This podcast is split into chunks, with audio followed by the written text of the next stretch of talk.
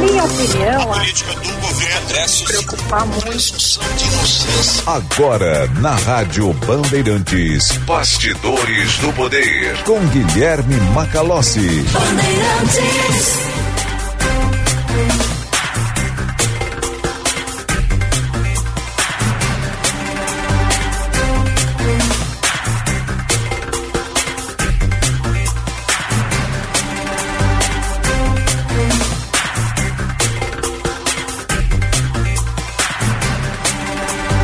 Estamos no ar com mais uma edição do Bastidores do Poder. Eu sou Guilherme Macalossi. Vamos até às 16 horas. Opinião, análise, informação e serviço. Nas ondas da Rádio Bandeirantes neste dia 20 de novembro de 2023.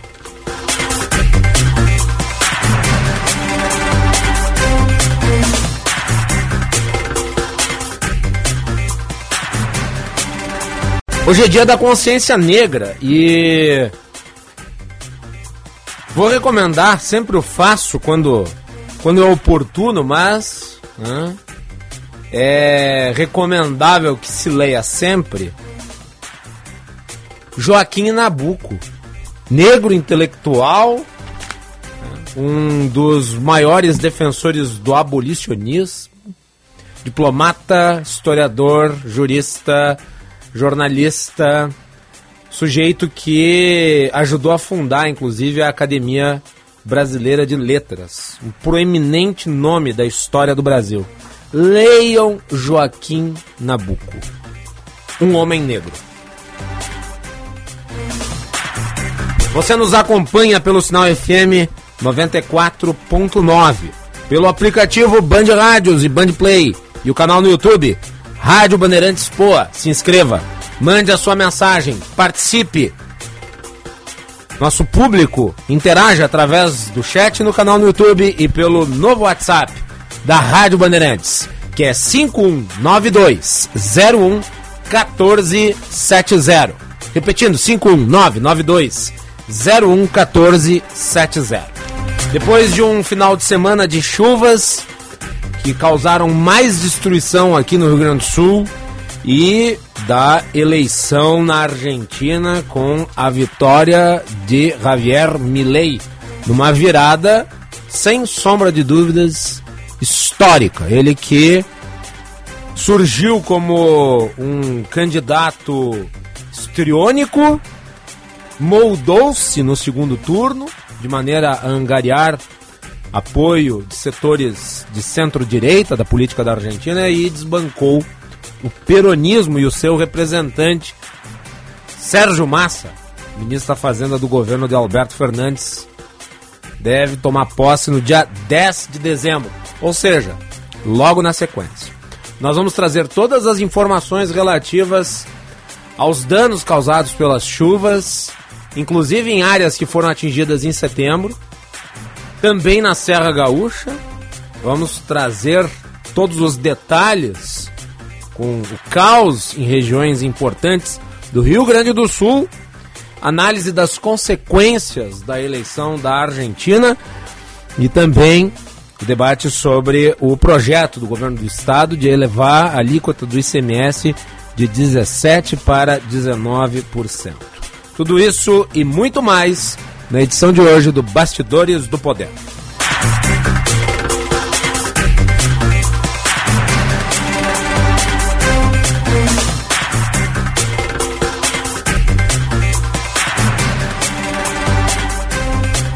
Vou começar uh, pela eleição na Argentina.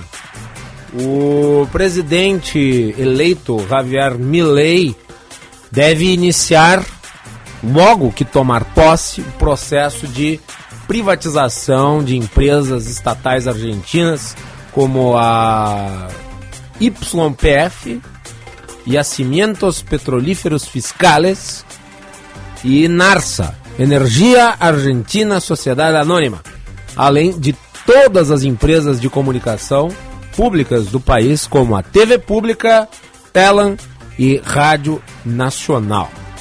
O presidente eleito falou à Rádio Mitre. Disse que, abre aspas, tudo que puder estar nas mãos do setor privado estará nas mãos do setor privado. Fecha aspas. Ele não detalhou um prazo para a privatização das petrolíferas, mas disse que a venda de cada uma será feita, abre aspas, de uma forma muito benéfica para os argentinos. Fecha aspas. Sobre os veículos de comunicação públicos do país, Milley disse que a TV pública, por exemplo, abre aspas, tornou-se um mecanismo de propaganda. Fecha aspas. Bem, Milley foi eleito com 55,69% dos votos válidos contra 44,30% do atual ministro da Economia argentino. Essa virada, ela foi inclusive detalhada nas análises da Atlas Intel, uma empresa brasileira. Foi a única que acertou que Sérgio Massa venceria o primeiro turno e foi a única que acertou, né, na proporção correta, o tamanho da vitória de Milley no segundo turno. Bem, o que, que, se pode ler a partir destes dois resultados diametralmente opostos? No caso, a vitória de Sérgio Massa no primeiro turno, o que muitos especularam poderia levá-lo a uma vitória no segundo turno, já que ele ficou a 3% de vencer a eleição já na sua primeira fase. E a virada do Javier Milei com 55,69% dos votos válidos. Bem, me parece muito claro que havia uma propensão do eleitorado argentino de rejeição ao governo de Alberto Fernandes. Alberto Fernandes teve o bom senso de não concorrer à reeleição. Ele é muito mal visto. Suas políticas foram fracassadas. Agora, o fato de não ter concorrido não significa que o peronismo arrogante não tivesse um candidato para chamar de seu. E o escolhido foi, vejam vocês, ninguém menos do que o ministro da Fazenda de um país que tem uma inflação de 143% ao ano. O Sérgio Massa capitaneia a pasta alvo das maiores críticas dos oposicionistas ao atual governo. Ele que, verdade seja dita, não é um sujeito puramente identificado com o peronismo. O Sérgio Massa é um sujeito que veio da oposição a Cristina Kirchner, mas de qualquer modo se tornou o candidato dos peronistas. Era visto, inclusive, como o candidato da esquerda argentina. E acabou naufragando. O primeiro turno da eleição, em que pese ele ter tido um resultado acima daquele que era esperado, contrariando a maior parte das pesquisas, apontava um majoritário comportamento de oposição da população, que se dividiu entre a centro-direita e o candidato ultralibertário. Se somarmos os números de Patrícia Burrich e de Javier Milei, teremos ali um montante de votos que supera o resultado obtido por Sérgio Massa no primeiro turno. E isso se consolidou no segundo turno, principalmente à medida em que o Milley foi calibrando a sua imagem de maneira a angariar apoio de setores políticos que se encontram na centro-direita e que são representados tanto pela candidata derrotada, Patrícia Burris, como principalmente o ex-presidente argentino Maurício Macri que é uma figura muito influente no cenário político daquele país. Tanto Boris quanto Macri anunciaram apoio objetivo a Milley. E agora se desenha um cenário em que Milley, de certa forma, precisa do capital político do pessoal da centro-direita, ou seja, de Boris e de Macri, para poder apresentar ao Congresso argentino o seu amplo projeto de reforma. Um projeto de reforma que tende a suscitar um debate permanente na sociedade argentina e que só será aprovado mediante muita articulação política. Eu escrevi um artigo na Gazeta do Povo em que eu apontei o que me parece ser o caminho possível para o governo de Milley ou ele se comporta como um estadista, ou seja, ele articula junto aos setores políticos que não, não, não necessariamente são aqueles que o apoiam de forma entusiasmada, ou ele tende a fracassar. Porque afinal de contas, as condições da Argentina são muito complexas. Elas não são as condições de um país com problemas comuns. Há um ambiente econômico estruturalmente impactado por decisões erradas e políticas ao longo de décadas. Não se vencerá essa conjuntura apenas na retórica ou nos almanaques de libertarianismo que são vendidos em colóquios e painéis de anarcocapitalistas. Muito menos se conseguirá convencer o Congresso fantasiado de super-herói ou dizendo palavras que são até estimulantes do ponto de vista da militância política, mas que na prática não redundam na construção de consensos. O Milley do segundo turno, ele é muito mais palatável do que o Milley do primeiro turno. E ele dependerá de capital político que não é apenas dele. O Juntos pelo Câmbio, que é o partido de Macri Buris, terá um papel fundamental no mantenimento do governo. Se Milley optar por ser a figura histriônica que surgiu nas prévias, os seus gritos de guerra, com a sua pose de mito do mercado, o messias do capitalismo, ele dará com os burros na água.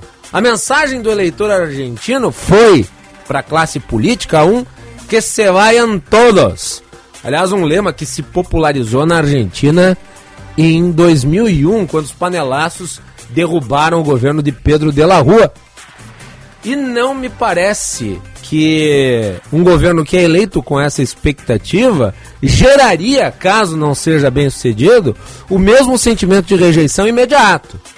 Então o Milley vai ter que cuidar muito a forma como vai resolver este nó górdio em que a Argentina está inserida. Qual é o cenário econômico? A Argentina vivencia aquilo que os economistas chamam de dominância fiscal né, do economiquez para o popular. O que isso significa? É até difícil de conceituar.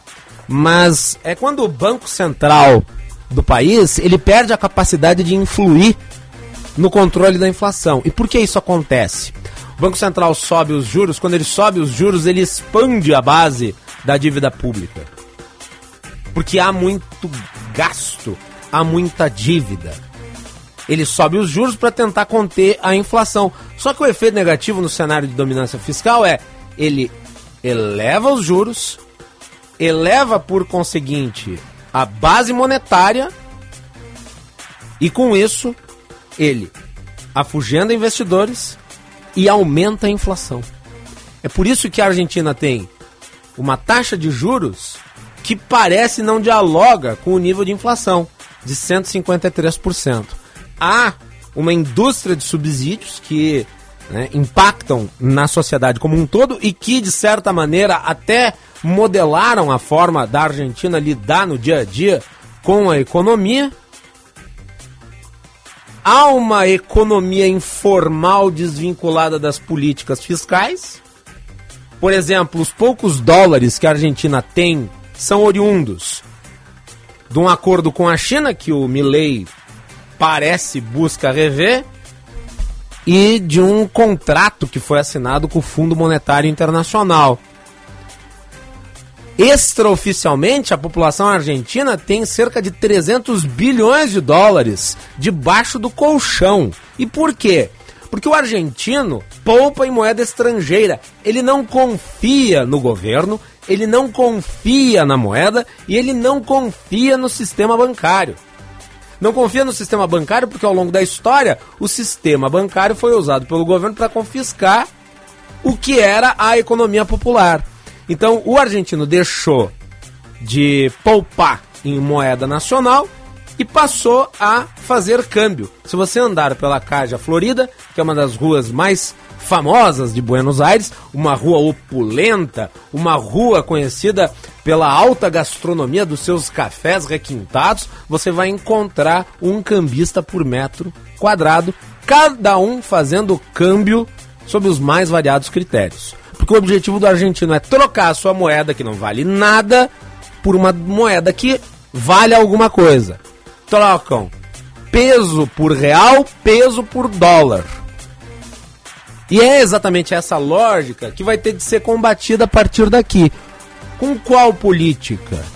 Bem, é isto que começa a ser respondido a partir de agora. Numa situação como essa, entretanto, se a resolução não for construída de uma forma inteligente, é muito fácil agregar uma crise institucional a uma economia em frangalhos. 14 horas e 17 minutos.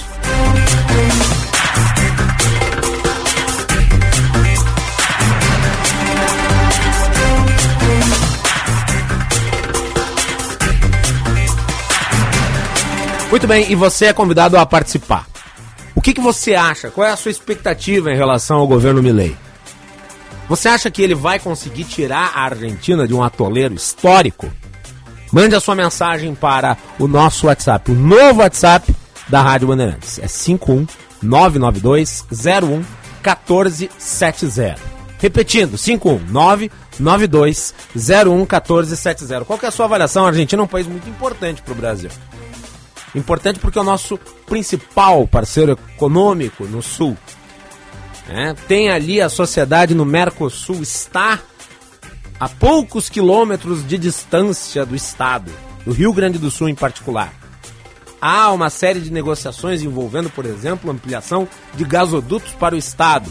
O Rio Grande do Sul né, vende muitas peças industriais, né, muito da produção industrial do Estado vai para a Argentina, do Brasil como um todo. Né? E ao mesmo tempo há uma série de problemas alfandegários. Então, a minha pergunta para o nosso público, e vamos ler ao longo da edição do programa, é: o que você acha que Milley fará com a Argentina? Mande a sua mensagem. 99201 1470. A sua interatividade é muito importante. Encaminhe a sua. Bastidores do Poder nas ondas da Rádio Bandeirantes, com patrocínio de Sinoscar, a rede Chevrolet, do grupo Sinosserra. E preste atenção, porque tem Black Friday Sinoscar. Garanta já seu Chevrolet com taxa zero, descontos de até 35 mil reais e super avaliação do seu usado. Aproveite! E também da Grampal, a Associação dos Municípios da Região Metropolitana de Porto Alegre. Juntos melhoramos a sua vida.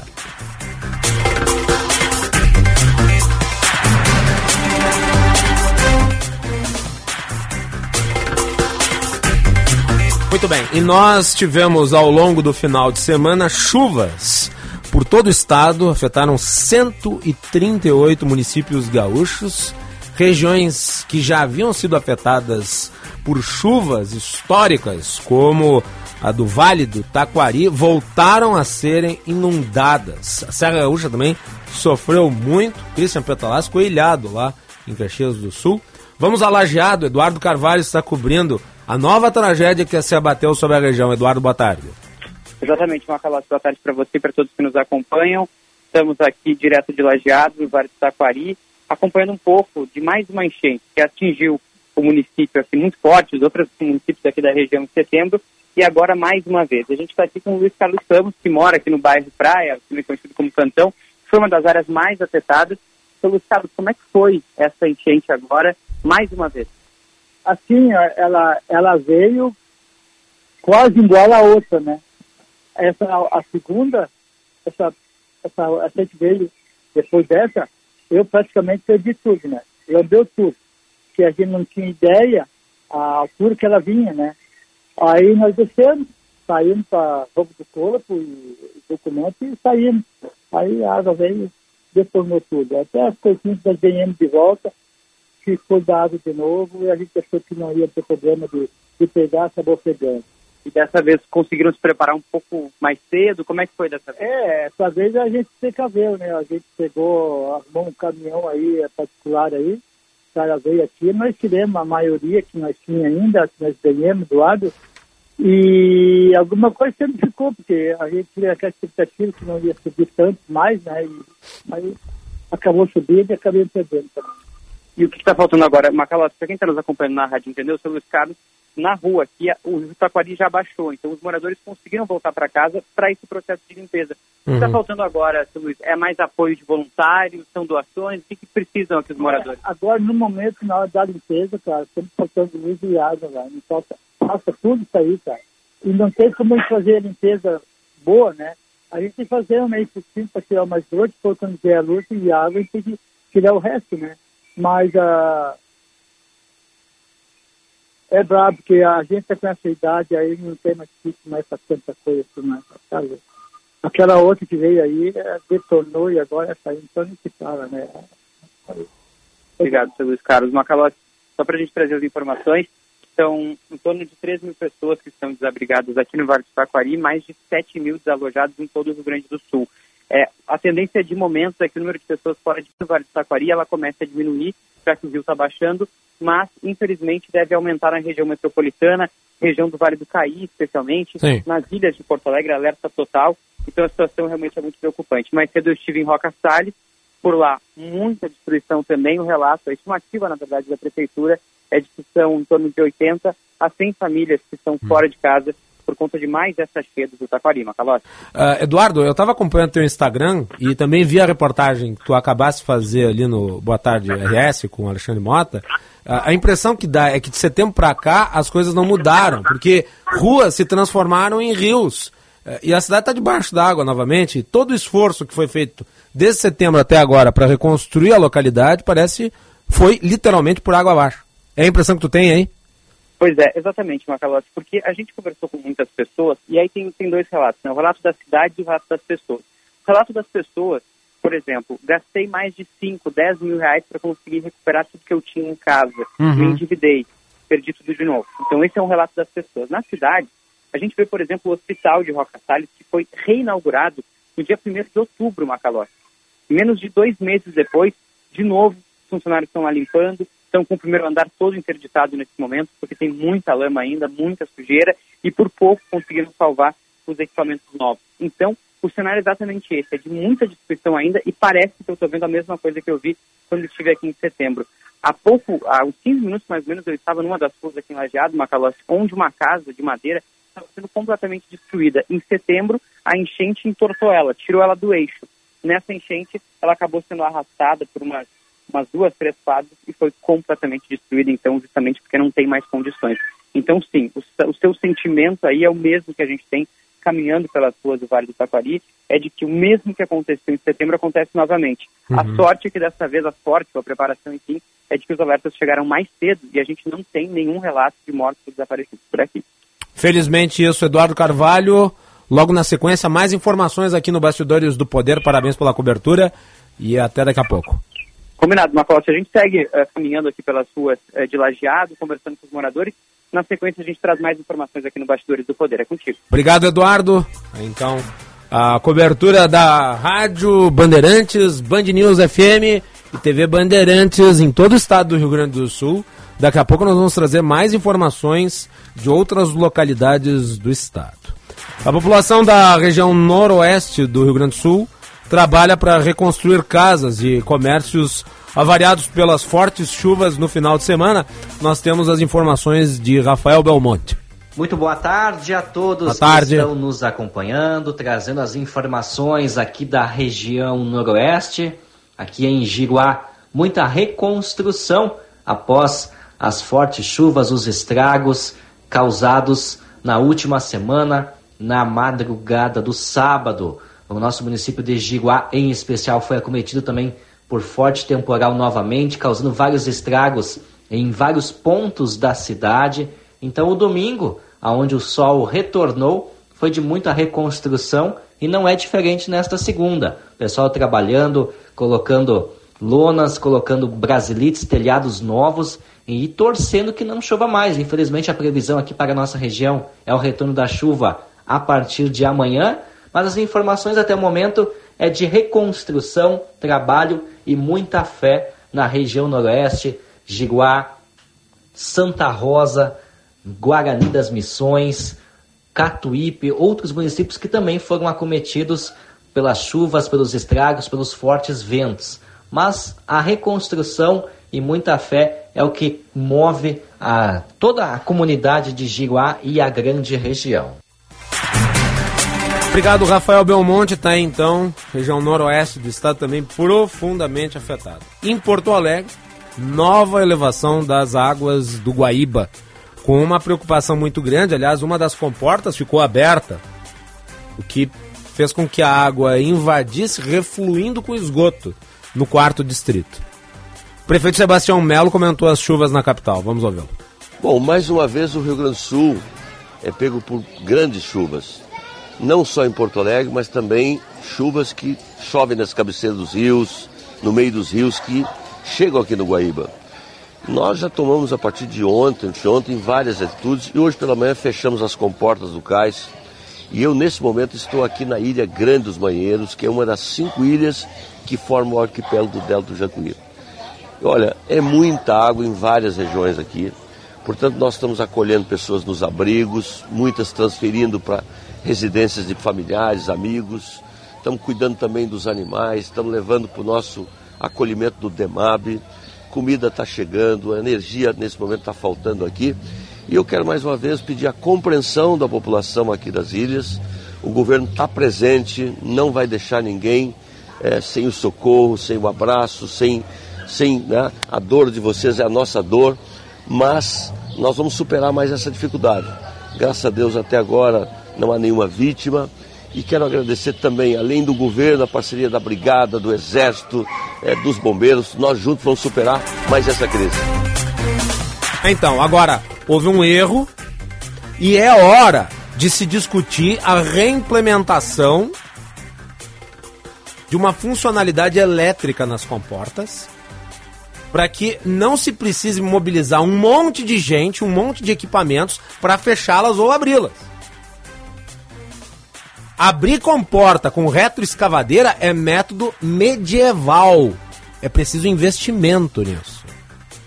E monitoramento, para que não haja roubo. Hã? Muito bem. E agora nós vamos com Tiziano Kessler, que está na região das Ilhas de Porto Alegre está conectado conosco e traz os relatos de uma das áreas mais afetadas pela elevação das águas do Guaíba. Tiziano, boa tarde. Oi, Macalossi, boa tarde. Boa tarde para todo mundo que nos acompanha aqui na Rádio Bandeirantes. É exatamente isso. A situação é bem complicada, é um cenário pior do que o da enchente de setembro a gente tem a água subindo ainda na região das ilhas e em Eldorado do Sul, onde eu falo. Aqui em Eldorado do Sul, a prefeitura divulgou agora há pouco que são 5.600 pessoas que precisaram deixar suas casas. E a todo momento a gente vê equipes da Defesa Civil, Brigada Militar, do município retirando pessoas que ficaram ilhadas em vários bairros aqui da cidade. O que chama atenção é que em outras circunstâncias a água ficava mais concentrada nos bairros mais ribeirinhos e agora a inundação já está próxima à BR-116 no acesso a Eldorado do Sul. Quem vem de Porto Alegre para Eldorado do Sul não consegue acessar pela alça de acesso normal porque ela está completamente embaixo da água. E os veículos que passam por esse trecho, uh, fazendo um desvio, enfrentam também dificuldade porque a quantidade de água acumulada é bastante grande. Inclusive, a gente presenciou agora há pouco uh, alguns moradores saindo com que conseguiram tirar das suas casas uh, com uma caixa d'água dentro de uma caixa d'água, já que essa caixa d'água estava flutuando, para tentar buscar salvar pelo menos alguma coisa. E boa parte dessas pessoas, Macalossi, pessoas que já sofreram, tiveram muitos prejuízos e muitas perdas com a última enchente. É importante salientar que eu recebi agora há pouco a informação que a última medição no centro de Porto Alegre foi 13,19, ou seja, a gente já tem um cenário de inundação maior do que hum. o registrado na enchente de setembro. Então, a situação é bem delicada na região da Ilha da Pintada, que era uma região que durante toda a cobertura nós conseguimos entrar na ilha uh, uh, o acesso ao lado da BR-116 já está completamente embaixo da água, só tem como acessar de barco. Ou seja, a situação é realmente de alerta e, e as autoridades tentando se mobilizar para prestar apoio uh, a essas pessoas aí que acabaram isoladas e estão tentando salvar o que podem das suas casas. Quantas pessoas afetadas até aqui tem estimativa, Ticiano? É, a informação que eu recebi agora, que eu posso te dar atualizada, é em Eldorado do Sul, tá? Uma estimativa ah. da prefeitura aqui onde eu estou. 5.600 pessoas tiveram que sair das suas casas em Eldorado do Sul. Perfeito. Tá, então... Isso, a gente, a gente tem aí em torno de 10 mil pessoas que tiveram que sair das casas no estado, de acordo com o último boletim que eu tinha acompanhado da Defesa Civil Estadual, mas certamente com a, o avanço da água aqui na região metropolitana de Porto Alegre, eh, esse número vai aumentar muito aí nas, nas próximas horas e nos próximos boletins da Defesa Civil do Estado, Macalós. Ticiano, obrigado pelas informações, atualizações na sequência, a qualquer momento aqui no Bastidores. Um abraço. Ah, então.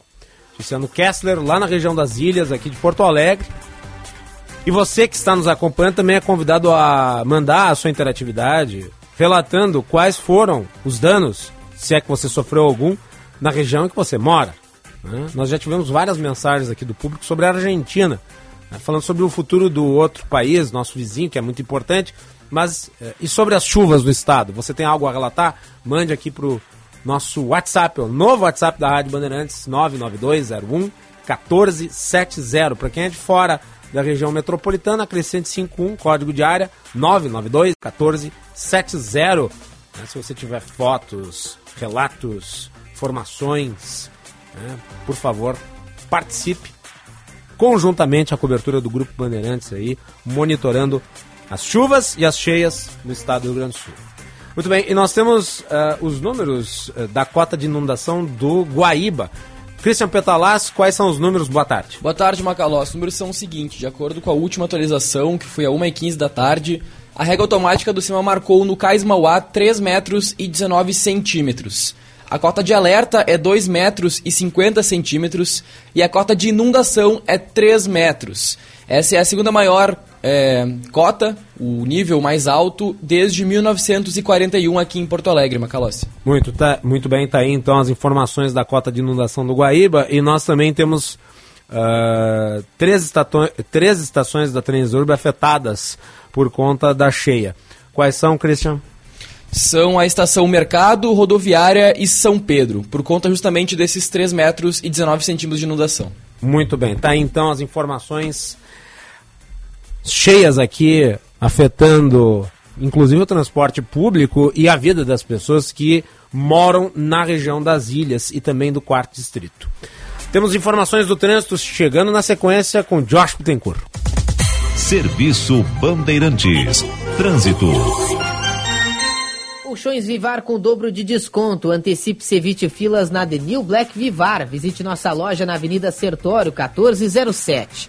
Muito boa tarde, Macalós. Boa tarde, Josh. Na Rádio Bandeirantes, nessa segunda, com vários transtornos, principalmente nas rodovias, em função do aumento do nível dos rios. É o caso da região das ilhas, para quem vai acessar o Dourado do Sul, Ilha da Pintada, vai ter vários bloqueios aí em função de alagamentos. Tem acúmulo de água também na zona norte da capital, na Voluntários da Pátria, inclusive afetando a circulação de trens. As estações Mercado, Rodoviária e São Pedro estão fechadas no momento e os trens circulando somente entre as estações Farrapos e Novo Hamburgo, com intervalos de 15 minutos. A EPTC foi acionada para prestação de serviço emergencial de ônibus entre as estações Farrapos e Mercado para os usuários da Transurb. Colchões Vivar com o dobro de desconto. Antecipe-se evite filas na Denil Black Vivar. Visite nossa loja na Casemiro de Abreu, 1216. Macalós. Obrigado, Josh Bittencourt. 14 horas e 35 minutos, hora certa no Bastidores do Poder. Para o Hotel Express Rodoviária, conforto e economia. É no Hotel Express Rodoviária, ligue 30 85 55 00. Temperatura 27 graus, dia bonito em Porto Alegre. Temperatura para o Hospital São Lucas da PUC, cuidado que salva vidas. Vamos agora à Serra Gaúcha, em Gramado. Matheus Goulart traz os detalhes das chuvas na região, afetou e muito toda a área da Serra Gaúcha. Boa tarde, Matheus. Boa tarde, Macalossi. Boa tarde a todos. Serra Gaúcha que vive momentos de muita tensão nesse momento. Conversava há pouco com o prefeito de Gramado, Nestor Tissot, que disse que é questão de tempo e que torce para que esteja o menor dos problemas, mas que certamente a encosta da Estrada das Pedreiras, que tem cerca de um quilômetro para cima, deve desabar. Os moradores do bairro Três Pinheiros, por aqui, são cerca de 110 famílias, foram retiradas, foram retirados de suas casas e não podem voltar. Alguns correm para tentar tirar algum documento, buscar algumas roupas e tal, mas não há, por exemplo, uma previsão de quando vão poder voltar para suas casas, já que o risco de queda dessa encosta, de várias árvores, eucaliptos que já estão tortos, e Tem que terra melhor- que segue se mexendo, estão muito, o risco é muito grande, Macalossi. Moradores assustados e o prefeito já confirma que as equipes técnicas já têm uma grande probabilidade de que essa terra ceda. Há prédios, por exemplo, de hotéis que também foram comprometidos, que devem ser eh, demolidos se não caírem nos próximos dias.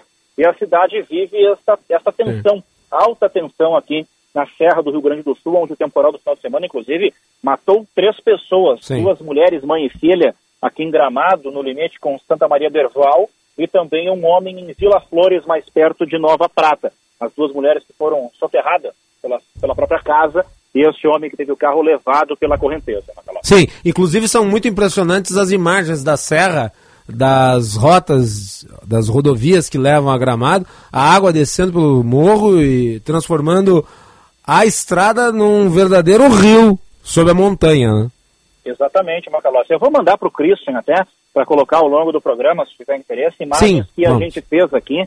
São rachaduras, Macalossi, imensas, que lembram aquele cenário de, de terremoto mesmo. Uhum. São rachaduras muito grandes no topo das colinas, né? Então, o que assusta muito, porque toda essa terra que deve ceder, vai ceder para a cidade. Claro. E o prefeito até nos falou que, nesse momento, eles trabalham com a possibilidade do menor problema possível, que é a encosta ceder, a terra cair e parar em algum lugar que não prejudique o restante da cidade, que já está isolado e que não, felizmente, não tem, tire a vida de ninguém ou machuque ninguém, né?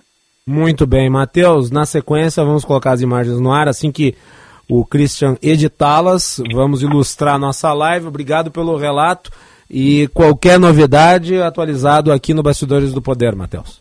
Combinado, até mais. Matheus Goulart, na Serra Gaúcha, em Gramado. Uma cidade que foi muito afetada aí pelas chuvas. Bem, e o governador Eduardo Leite falou sobre o monitoramento das barragens no Vale do Taquari. Vamos ouvir um trecho da manifestação. Pessoal, acabei de receber o alerta da nossa equipe da Defesa Civil de que o monitoramento do nível nas barragens das usinas hidrelétricas que compõem o complexo Ceará aponta que nós podemos, ah, ao longo do rio Taquari, vivenciar um episódio semelhante ao que vivenciamos em setembro. Provavelmente não com as enxurradas, ou seja, com a velocidade eh, dos rios arrastando eh, que vem pela frente, mas sim com a elevação rápida do nível do rio Taquari, atingindo eh, localidades que foram atingidas também naquele episódio de setembro ao longo das próximas horas. Então, eu estou fazendo esse vídeo aqui para fazer esse alerta a toda a nossa comunidade do Rio Taquari, eh, que engloba ali desde Santa Teresa, eh, Roca Salles, Mussum, Colinas, Lajeado, Estrela, Arroio do Meio, entre outros municípios, de que ao longo das próximas horas, agora são eh, 10 para as 4 da tarde, a gente pode vivenciar uma elevação rápida dos rios afetando essas comunidades. Então, todos aqueles que estão nessas localidades, a gente já está fazendo os alertas para as comunidades, para os prefeitos, para a Defesa Civil desde cedo, eh, mas é muito importante que todos saibam que esse risco é real e que nós precisamos então que as pessoas eh, que vivem nessas comunidades de risco, nessas localidades que foram atingidas lá em setembro, deixem aí as suas casas e possam estar em locais seguros. Fica esse alerta, né, mais uma vez insistindo, é o momento da gente cuidar da vida de todos, depois a gente vai ter todo o cuidado para restabelecer, reorganizar, recuperar aquilo que eventualmente tenha sido eh, impactado, atingido por conta dessas fortes chuvas desses últimos dias.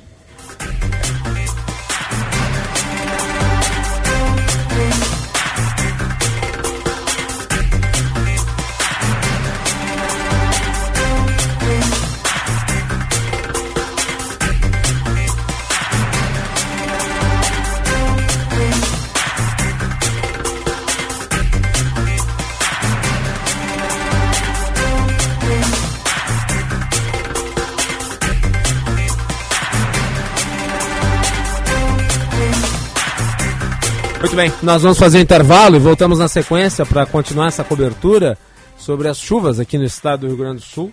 Teremos a participação do prefeito de Lajeado, Marcelo Calmo, uma das cidades afetadas. Nova inundação pelo rio Taquari. Já voltamos.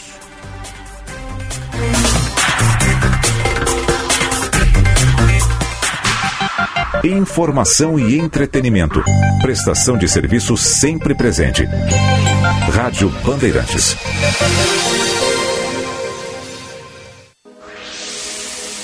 Chegou a hora de conhecer os vencedores da terceira edição do prêmio Band Cidades Excelentes. No dia 11 de dezembro, em Brasília, os municípios que mais realizaram boas práticas na gestão pública serão reconhecidos e premiados. É a hora do país descobrir quem são gestores que fazem um trabalho de transformação e melhoria dos serviços em suas cidades. Prêmio Band Cidades Excelentes 2023. Oferecimento. Governo do Estado do Rio Grande do Sul. O futuro nos une. Marco Legal da Educação.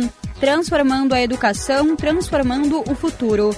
Uma iniciativa Assembleia Legislativa.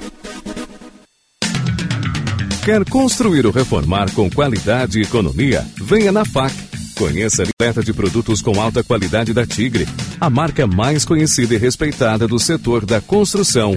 A FAC Materiais de Construção tem o compromisso com o cliente e uma variedade de produtos. FAC Materiais de Construção, em Canoas, na rua Florianópolis, 2855, bairro Matias Velho. Acesse fac.com.br.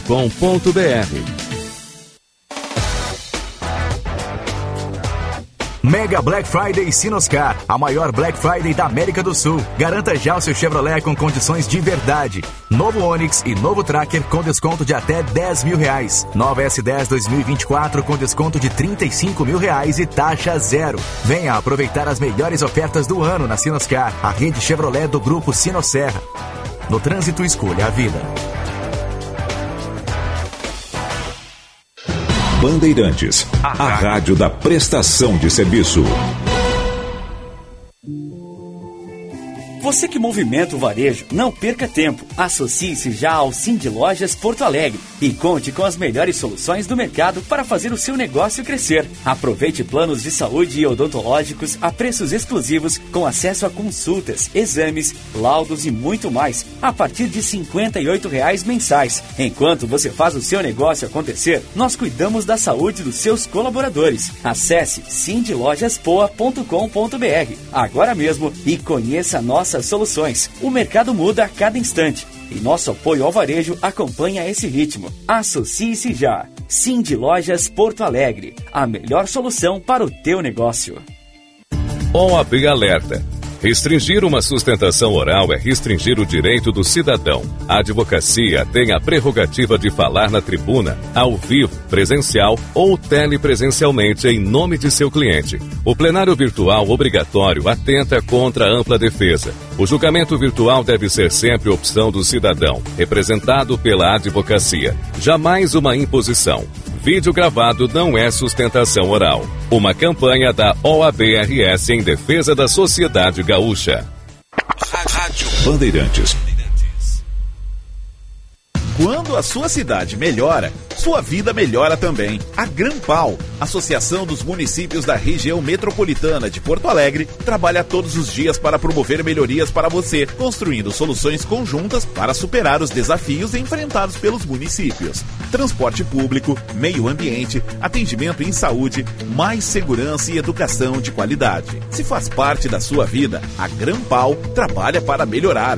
Grampal, juntos melhoramos sua vida. Rádio Bandeirantes. Em tempo real, o que acontece no Brasil e no mundo e que mexe com você.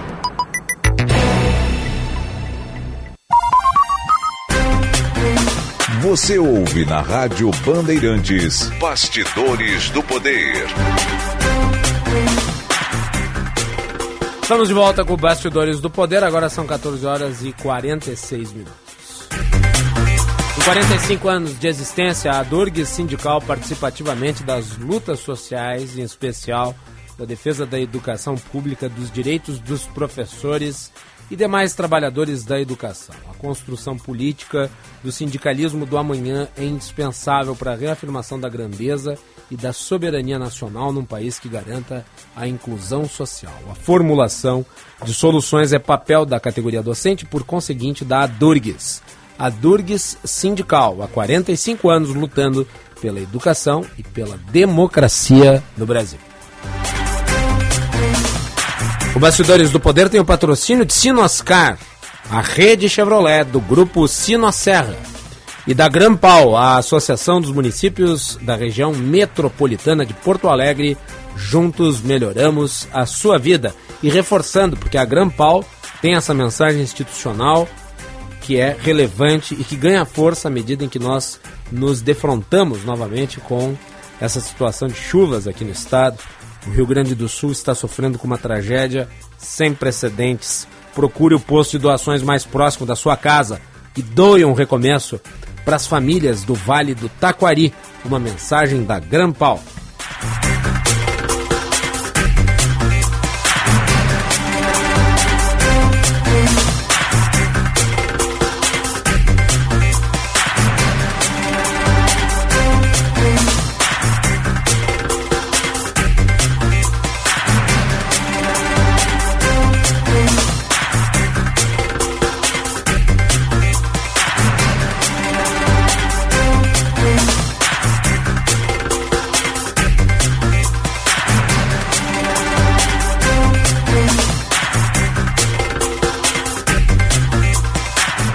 Muito bem, vamos atualizar a dupla Grenal. Dupla Grenal. Informação, repórter KTO. Bruno Soares uh, trata do Internacional e Calhau Dornelles do Grêmio. O Internacional se reapresentou hoje pela manhã no CT Parque Gigante e reiniciou a sua preparação pensando no Bragantino. Jogo de domingo, seis e meia da noite no estádio Beira Rio. Uma remobilização está tentando ser formada pelo clube para voltar a vencer e terminar bem a competição. Para o jogo, o técnico Eduardo Cudê tem problemas. Valência, Johnny e Arangues estão em processo de transição física. Devem voltar a treinar normalmente ao longo da semana com o grupo. Mas lembrando que o volante chileno está suspenso, assim como Alan Patrick, os dois não ficam à disposição para este confronto. Dalber e René estão entregues à fisioterapia. São dúvidas para o jogo. Quem está liberado é o Hugo Malo. Fora de campo, o Inter vê surgir o interesse do Valência da Espanha no zagueiro Vitão, que está emprestado ao Inter até a metade do ano que vem, que é quando termina o contrato dele na Ucrânia, então ficará livre. A diretoria colorada já negocia um pré-contrato com o Vitão para garantir a permanência do jogador a longo prazo, mas terá que pagar luvas e este valor deve ser bastante considerável. Ainda sobre fora de campo, Rodrigo Caio, zagueiro do Flamengo, não deve renovar com o clube carioca e o Inter está atento a essa situação. Ainda não fez nenhum contato, mas Rodrigo Caio é um jogador que interessa ao Internacional. Com as informações do Inter, falou o repórter Bruno Soares. O Grêmio se reapresenta apenas amanhã à tarde. Entretanto, a direção nos bastidores já começa a se movimentar visando a próxima temporada. O departamento de futebol, juntamente com a comissão técnica, já fixaram as posições prioritárias para reforçar a equipe em 2024. O sistema ofensivo é o foco das atenções. Um centroavante, um atacante de lado, um meia e um volante serão contratados. A lateral esquerda também gera atenção. Isso porque Cuiabano está recebendo sondagens e pode deixar o tricolor gaúcho na virada da temporada. Já dentro das quatro linhas, visando o duelo contra o Atlético Mineiro, marcado para o próximo dia 26, PP poderá ser a grande novidade. O volante já realiza corridas no CT Luiz Carvalho e existe a expectativa de que inicie os trabalhos com bola já na reapresentação desta terça-feira. Outro movimento realizado pela direção foi em relação a João Pedro. O lateral tem situação encaminhada para renovar o contrato por mais duas temporadas, até o final de 2025. Com as informações do Grêmio, falou o repórter Caliel Dornelles.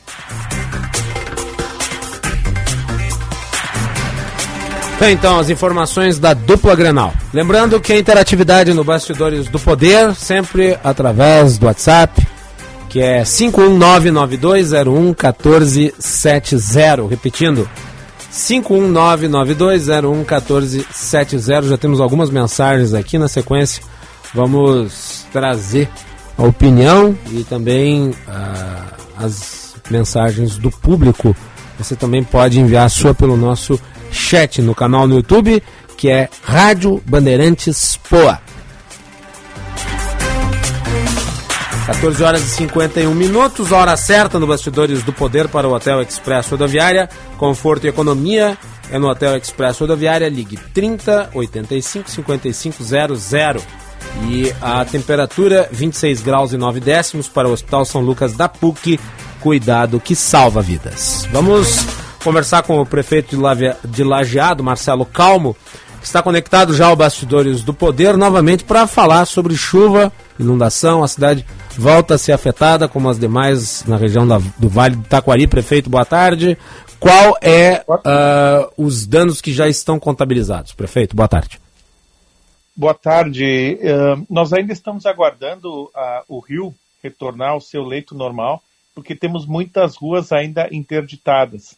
Então é difícil fazer uma precisão uh, do que foi afetado, uhum. mas a, apesar de ter sido uma enchente parecida com, com, com a catástrofe de setembro, Sim. afinal faltou só 50 centímetros para alcançar a mesma medida lá de setembro, Nesse caso aqui, uh, se conseguiu com antecedência, porque principalmente o rio foi subindo durante o dia, durante a luz do dia, fazer a remoção das famílias com segurança. Sim. E aí, quando a noite chegou, houve um número muito menor de pessoas para serem uh, resgatadas pelo, pelas embarcações. Uh, nós recebemos ontem, ontem à noite dois pedidos só de, de resgate na Defesa Civil, enquanto que em setembro a gente teve que que socorrer de, de, de aeronaves para resgatar muitas pessoas que estavam nos telhados de suas casas. Sim. Uh, prefeito, tem estimativa de quantas pessoas foram afetadas uh, por essas chuvas? Estão nos abrigos em torno de 650 pessoas, uhum. uh, em torno de 250 famílias, um número menor do que aquele número lá de setembro. Ah, uma, alguma coisa porque o aluguel social foi um benefício que a prefeitura uhum. instituiu tem dado certo, mas de qualquer forma uh, só com a construção de casas que a gente vai, vai conseguir avançar para dar uma condição melhor para essas famílias que moram em, em regiões uh, que são assoladas pelas águas. Uh, prefeito, eu vi imagens de algumas das ruas da cidade, por exemplo, a Rua Santos Filho, dentre outras ali, completamente embaixo d'água. Uh, agora, segundo as medições mais recentes, o rio Taquari estava uh, diminuindo a sua proporção. Tem algum número atualizado em que nível ele está? Ele deve estar em torno de 8 ou 9 metros acima do seu nível normal. E ele chegou a estar 16 metros acima do seu nível. Então, Uh, ainda tem muito trabalho pela frente. É importante que, que as águas retornem uh, a, pelo menos até a cota 20, uhum. para que as pessoas possam retornar para fazer a limpeza de suas casas. Sim. É, prefeito, a, aquilo que foi, digamos, reconstruído, ou aquilo que estava sendo reconstruído a partir das chuvas de setembro, se perdeu com essas novas chuvas? Ah, muita coisa, porque foi muito investimento, principalmente em, em limpeza de cidade, um, um, um, valor econômico significativo investido nisso. Uhum. E aí, passados 70 dias, cai tudo por água abaixo, porque a sujeira retoma toda. E por outro lado, para as empresas e para o pequeno, médio e grande empresário, aí sim, aí é, um, é uma dor muito grande, porque, poxa, reconstruir o seu negócio e ver ele sendo novamente afetado. Então a gente se solidariza muito com, com essas pessoas e vamos lá, vamos ter que iniciar de novo Sim. esse processo todo de reconstrução. Uh, prefeito, uma última pergunta. Eu sei que o governador está sobrevoando regiões que foram afetadas. O senhor vai encontrar com ele? Ele, ele vai encantado, não está não, não, alajado, não tem previsão de vir alajado. Tá. Nós vamos nos concentrar aqui na, na, nas ações da cidade e vamos, vamos ficar por aqui então, não vou encontrar não. Prefeito, bom trabalho aí, espero que as coisas se normalizem, os microfones da Rádio Bandeirantes estão à disposição. Muito obrigado, bom trabalho para vocês também. Então, a solidariedade à região toda aí, do Vale do Taquari, vamos ainda enlajado com o Eduardo Carvalho, que está conectado conosco, trazendo atualizações. Eduardo. Exatamente, Macalossi. Sigo aqui em Lajeado, estava acompanhando a entrevista do prefeito, né, relatando um pouco da situação do município. Eu vou aproveitar só para a gente poder atualizar um pouco a situação de outras cidades próximas aqui no Vale do Taquari. Eu estive, por exemplo, em Roca Salles mais cedo. Em Roca Salles, a, a estimativa da prefeitura é entre 80 a 100 famílias.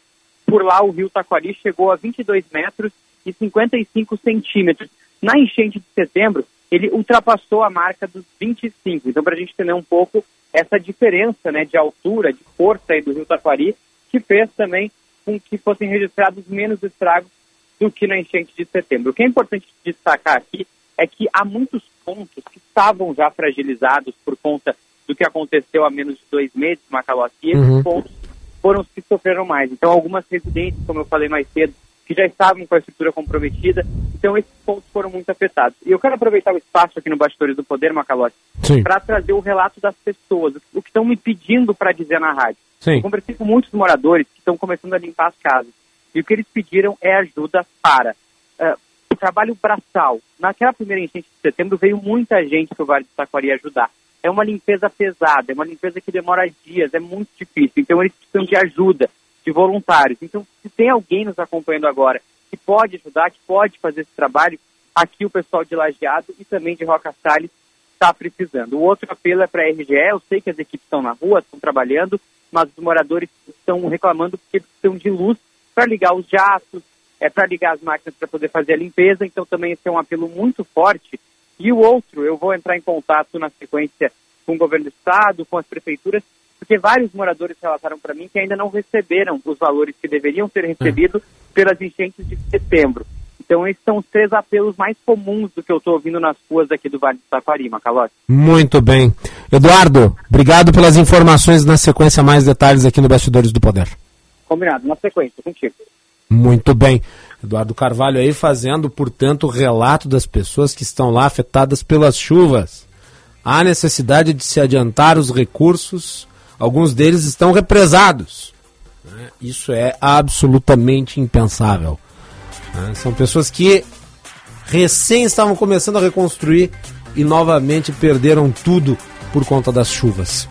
15 horas e 58 minutos, nós vamos fazer intervalo e voltamos na sequência para detalhar as eleições na Argentina. Nós vamos falar com o Marcelo Rotenberg, da Atlas Intel, e também o Leandro Cezimbra, que é o secretário da Câmara Argentino-Brasileira de Comércio análise política e econômica das consequências da vitória de Javier Milei na Pátria Hermana. Voltamos.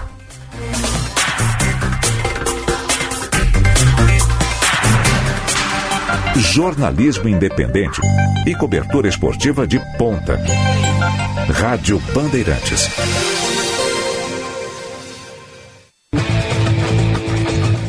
Donos da bola rádio. Tudo sobre a dupla Grenal. O futebol gaúcho e brasileiro.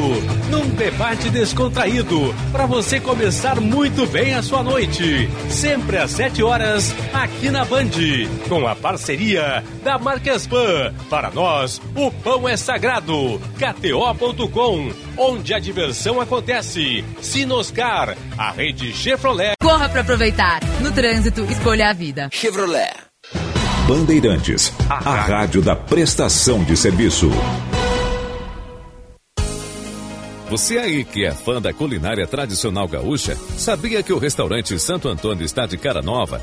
E é claro, sem perder a essência que você já conhece, mantendo a tradição de servir comida de qualidade, com cortes de carnes especiais. Restaurante Churrascaria Santo Antônio. A primeira churrascaria do Brasil, há 88 anos na mesma família. Venha conferir as novidades. Doutor Timóteo 465, na descida do Parcão. Chegando no aeroporto de Porto Alegre, sua hospedagem fica a 5 minutos de distância, com transfer cortesia. Basta ligar 3022 2020. Hotel Express e Hotel Expressinho Aeroporto. Apartamentos renovados, com higienização cuidadosa, café cortesia bem cedinho e amplo estacionamento. Conforto e economia é no Hotel Express e Hotel Expressinho Aeroporto. Ligue 3022 2020. Rádio Bandeirantes. Em tempo real, o que acontece no Brasil e no mundo e que mexe com você.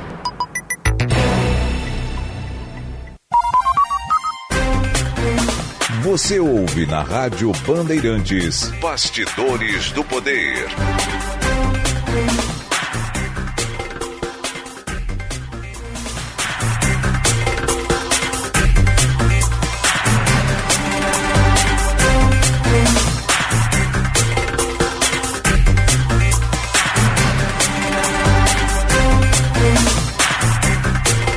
Muito bem, na sequência, repórter Bandeirantes. Rede Bandeirantes de Rádio. Repórter Bandeirantes é um oferecimento de Grupo Souza Lima. Eficiência em Segurança e Serviços. Repórter Bandeirantes. Repórter Bandeirantes no ar. O programa Desenrola Brasil passa a oferecer nesta segunda-feira o parcelamento de dívidas de até 20 mil reais. Informações com Tayane Ribeiro.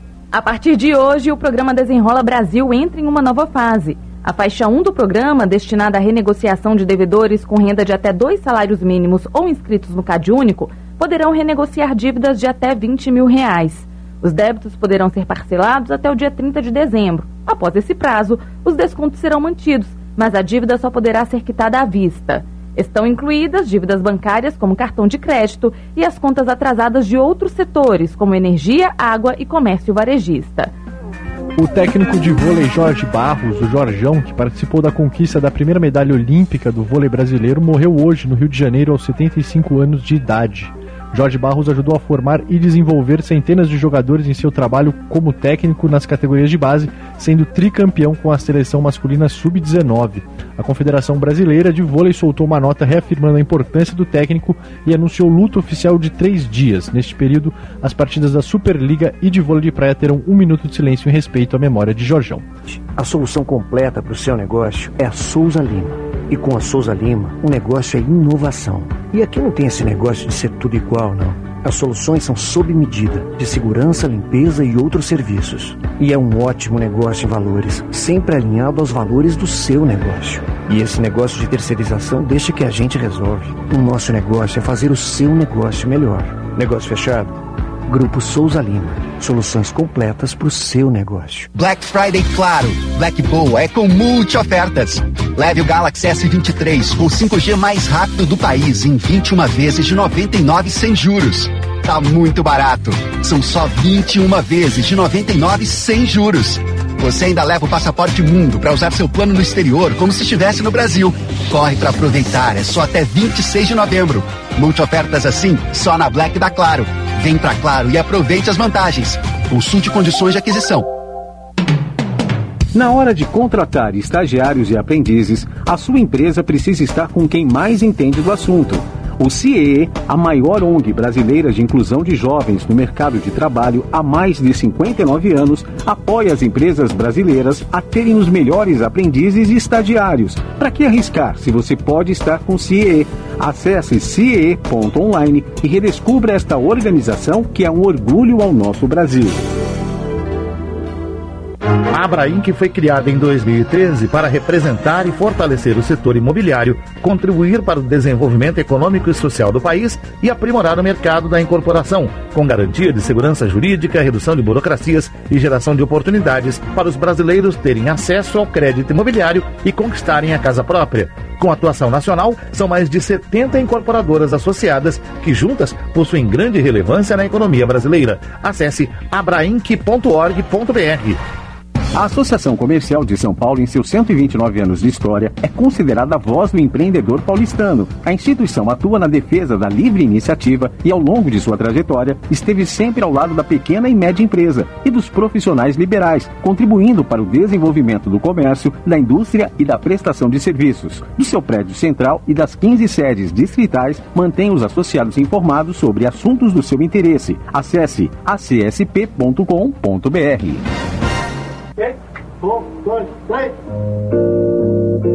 Elis não gostava do tom. Eu tenho certeza que a Elis não era das cantoras favoritas do Tom. O sucesso dos cinemas. Como é que a gente vai fazer um disco Elis e Tom? Agora na sua casa. São as águas Os segredos de um dos álbuns mais icônicos da música brasileira. A partir dali, eles estavam indo rumo a uma obra-prima. Elis e Tom. Alugue hoje nas plataformas digitais. O Secob São Paulo, a casa do mercado imobiliário, trabalha desde 1946 para o desenvolvimento desse setor, produzindo conteúdo e desenvolvendo ações para viabilizar a oferta de habitações e atender às necessidades das famílias e dos consumidores. Dedica-se ativamente para garantir o desenvolvimento social, a geração de emprego e renda, a melhoria da qualidade de vida e a preservação do meio ambiente, disseminando e promovendo práticas de ESG no setor produtivo. Saiba mais em secov.com.br.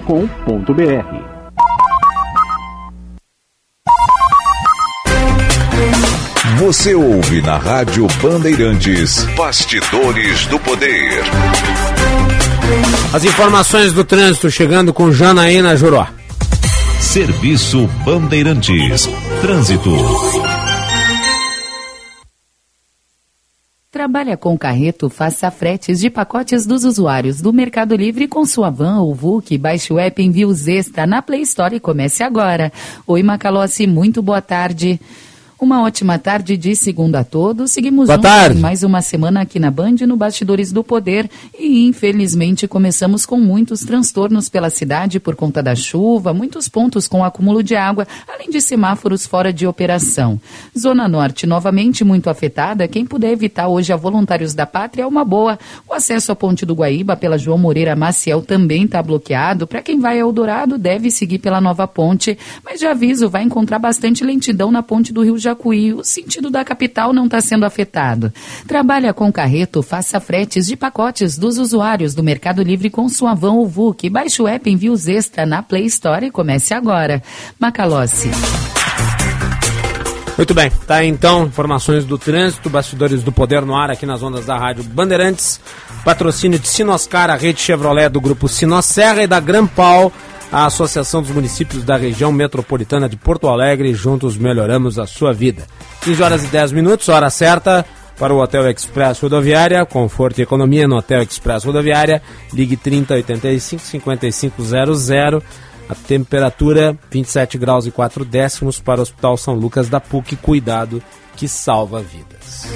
Vamos voltar ao assunto que abriu o programa. Vamos analisar o resultado da eleição na Argentina. Com 53 anos de idade, Javier Milei foi eleito no segundo turno das eleições presidenciais do país neste domingo. Ele derrotou o representante peronista Sérgio Massa.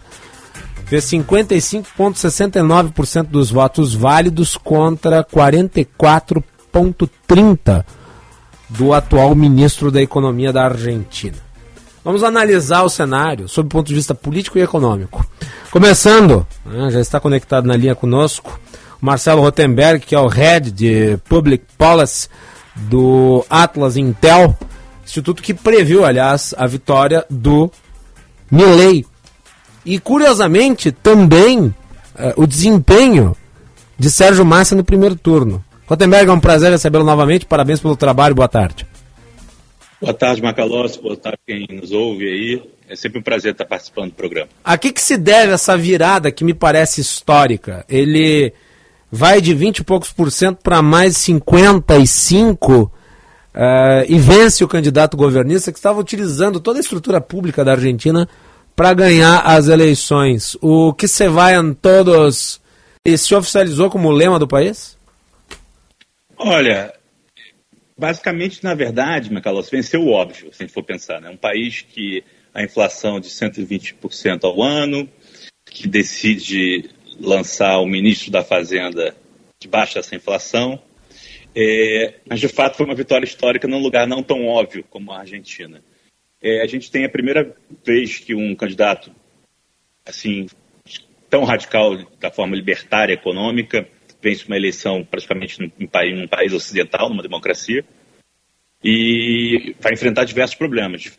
Acho que a história é maior, tá? Primeira vez que um candidato ultraliberal, com ideias de fechar o Banco Central, enfim, ideias mais austríacas, da escola austríaca, Uhum. vence uma eleição. E, e isso a gente vai ver o que vai dar. Agora, por outro lado, o peronismo também vai ter que se reinventar. Sim. Uh, o peronismo, me parece, foi arrogante ao escolher como candidato uh, o ministro da pasta que tem sido alvo das principais críticas. Porque, vamos lá, 143% de inflação. Uh, não é fácil eleger com indicador desse nas costas. É quase que o Fernando Henrique às avessas na eleição de 94. A eleição de 94, Fernando Henrique se deveu ao achatamento da inflação. Agora, como esperar que o eleitorado compre o ministro da Fazenda da inflação de 143%? Exato. É, Existem muitas teorias, né? Porque que lançaram o Massa. A primeira, é, existe uma divisão dentro do peronismo, por isso que o peronismo vai ter que se reinventar, né? Da primeira vez que agora está tendo um candidato outsider do peronismo, assim, até o Macri tinha algumas alas, enfim, a Patrícia Burris também, peronistas. Então, primeira vez que a gente tem um não peronista sendo eleito. Agora, isso não reflete necessariamente em apoios, né? Uhum. Então, ele vai ter que governar, ele vai ter uma dificuldade muito grande do Senado e vai ter uma dificuldade muito grande na Câmara, mas principalmente no Senado. Então, não vai ser um governo como de farinha de condão. E, e muito, muitos dizem, voltando à sua pergunta, que essas divisões do peronismo, que, que podem ser vista de várias vertentes, fez com que elegesse o Milley. Apesar de que o Massa teve um bom desempenho. Se, se, se era essa a proposta da Cristina Kirchner, dizem que era para fortalecer o kirchnerismo, ela de fato saiu enfraquecida, porque o Massa também saiu com um capital político bem acima do que era esperado para um candidato com 140 de inflação. É, considerando o patamar da inflação e os outros números da economia da Argentina, fazer 44% dos votos não parece pouca coisa, né? Agora, uh, uh, tocasse num ponto importante, as dificuldades que surgem a partir da vitória. Vencer a eleição, aliás, é a parte mais fácil. Difícil é governar. E o Milley, se considerarmos apenas o partido dele, não tem a maior parte do parlamento. Vai precisar governar e provavelmente vai ter que governar com a centro-direita do Macri e da Patrícia Bullrich, que o apoiaram nesse segundo turno. Até que ponto se pode esperar o apoio disso do ponto de vista legislativo, Marcelo? Eu acho que agora depende basicamente quais as sinalizações que ele vai dar dentro do governo dele. Já visto que ele foi, ele foi eleito com, com um discurso anti-establishment, então é, fica ruim ele já querer grandes alianças, mas ele vai precisar para governar e vai ter grandes dificuldades, sobretudo no Senado. Passei ontem à noite estudando como é que estava. A esquerda ainda detém o poder no Senado, a maioria. Na Câmara ele vai ter uma, uma leve vantagem caso ele faça é, uma, uma união com a União pela Pátria, que foi o Juntos por, o Câmbio, que era a chapa da Patrícia Bura, desculpa. Então ele, ele vai ter uma certa dificuldade mais no Senado e na Câmara também, obviamente. Mas vai ter que quebrar esse paradigma se quiser governar.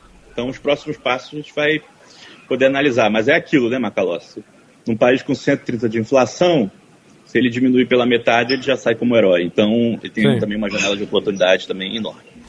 Dá para ler o mapa argentino em termos de divisão de votos, uh, no mesmo sentido que se pode ver no Brasil, quer dizer, é, uma interiorização de um pensamento mais à direita e de um pensamento progressista ou de esquerda cosmopolita? Ou a Argentina é diferente? Olha, tem algumas semelhanças com as eleições de 2018, mais do que de hum. 2022. Esse é um fenômeno que a gente viu em 2018. É, a, ampla vitória do Milley, que foi maior até que a gente esperava, é, deu, deu de tudo sobre duas maneiras. Primeiro, a Argentina tem um pouco de vergonha, as pessoas tinham um pouco de vergonha de dizer que votavam no Milei. Isso é fato, não era um candidato que as pessoas votavam com orgulho, como foi aqui muitos dos bolsonaristas. Acho que o Milei tinha um teto que era aquilo mesmo, 30%. E, e segundo, é, ele teve uma vitória expressiva em praticamente toda a Argentina, tirando a grande em Buenos Aires. Uhum. Essa ganhou. Então, é, acho que as semelhanças são mais nesse ponto do, do 18 do que do 22, que houve realmente essa grande fragmentação entre as cidades, muito parecido com Trump na, nos Estados Unidos, as cidades com as grandes, grandes cidades do interior. Mas eu acho que o principal é analisar 18, o fenômeno de 18 comparativamente. Uh, nós estamos conversando com o Marcelo Rotenberg, que é o Head de Public Policy da Atlas Intel, uma instituição brasileira, aliás, que acertou o resultado do primeiro e do segundo turno na Argentina. Uh, eu vou fazer uma última pergunta antes de introduzir o nosso outro convidado que vai falar sobre o prisma econômico. Uh, Marcelo, é possível dizer que uma parte dessa diferença que foi construída no segundo turno se deve, em certa medida, ao fato do Milley ter suavizado o discurso até para conseguir apoios da centro-direita? Sem dúvida. Se a gente pegar. A gente, inclusive, preveu que ele poderia chegar a 56%. Ele, porque ele pegou metade dos votos da Patrícia, é, um terço dos Chiaretti já chega, já chega nesse patamar, de 56%. Então ele foi obrigado a, a moderar o discurso.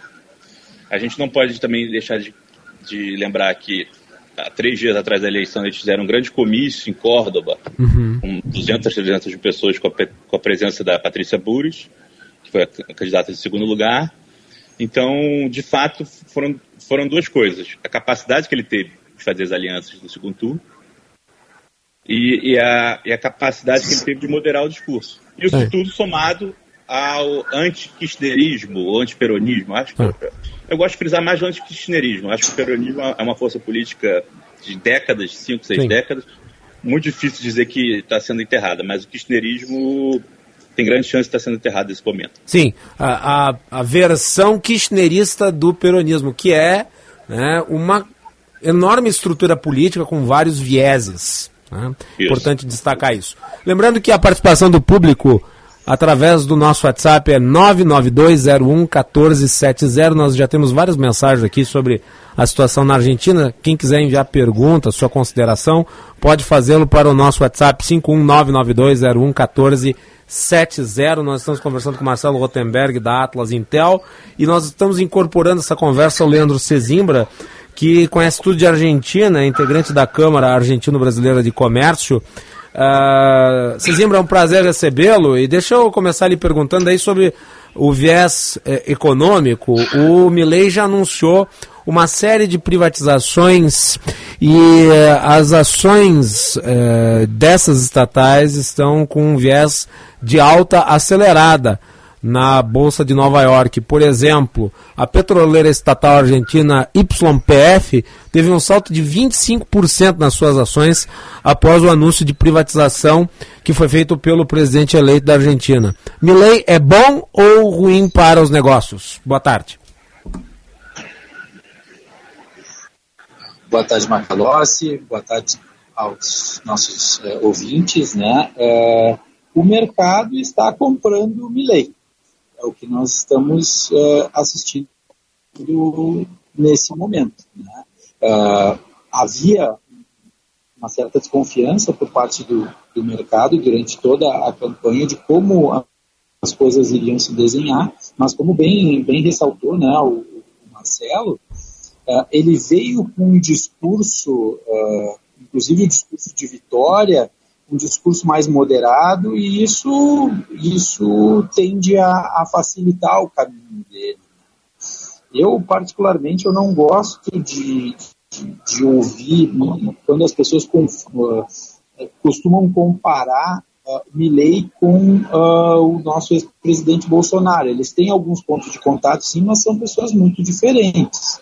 Né? Uh, e, e, ele tem tudo para uh, dar a volta. Né? 130% uh, por cento de inflação acumulada, uh, reduzir essa, essa inflação já será um grande feito. Né? Que dirá ele que, que fala que, que vai conseguir controlar essa inflação, né?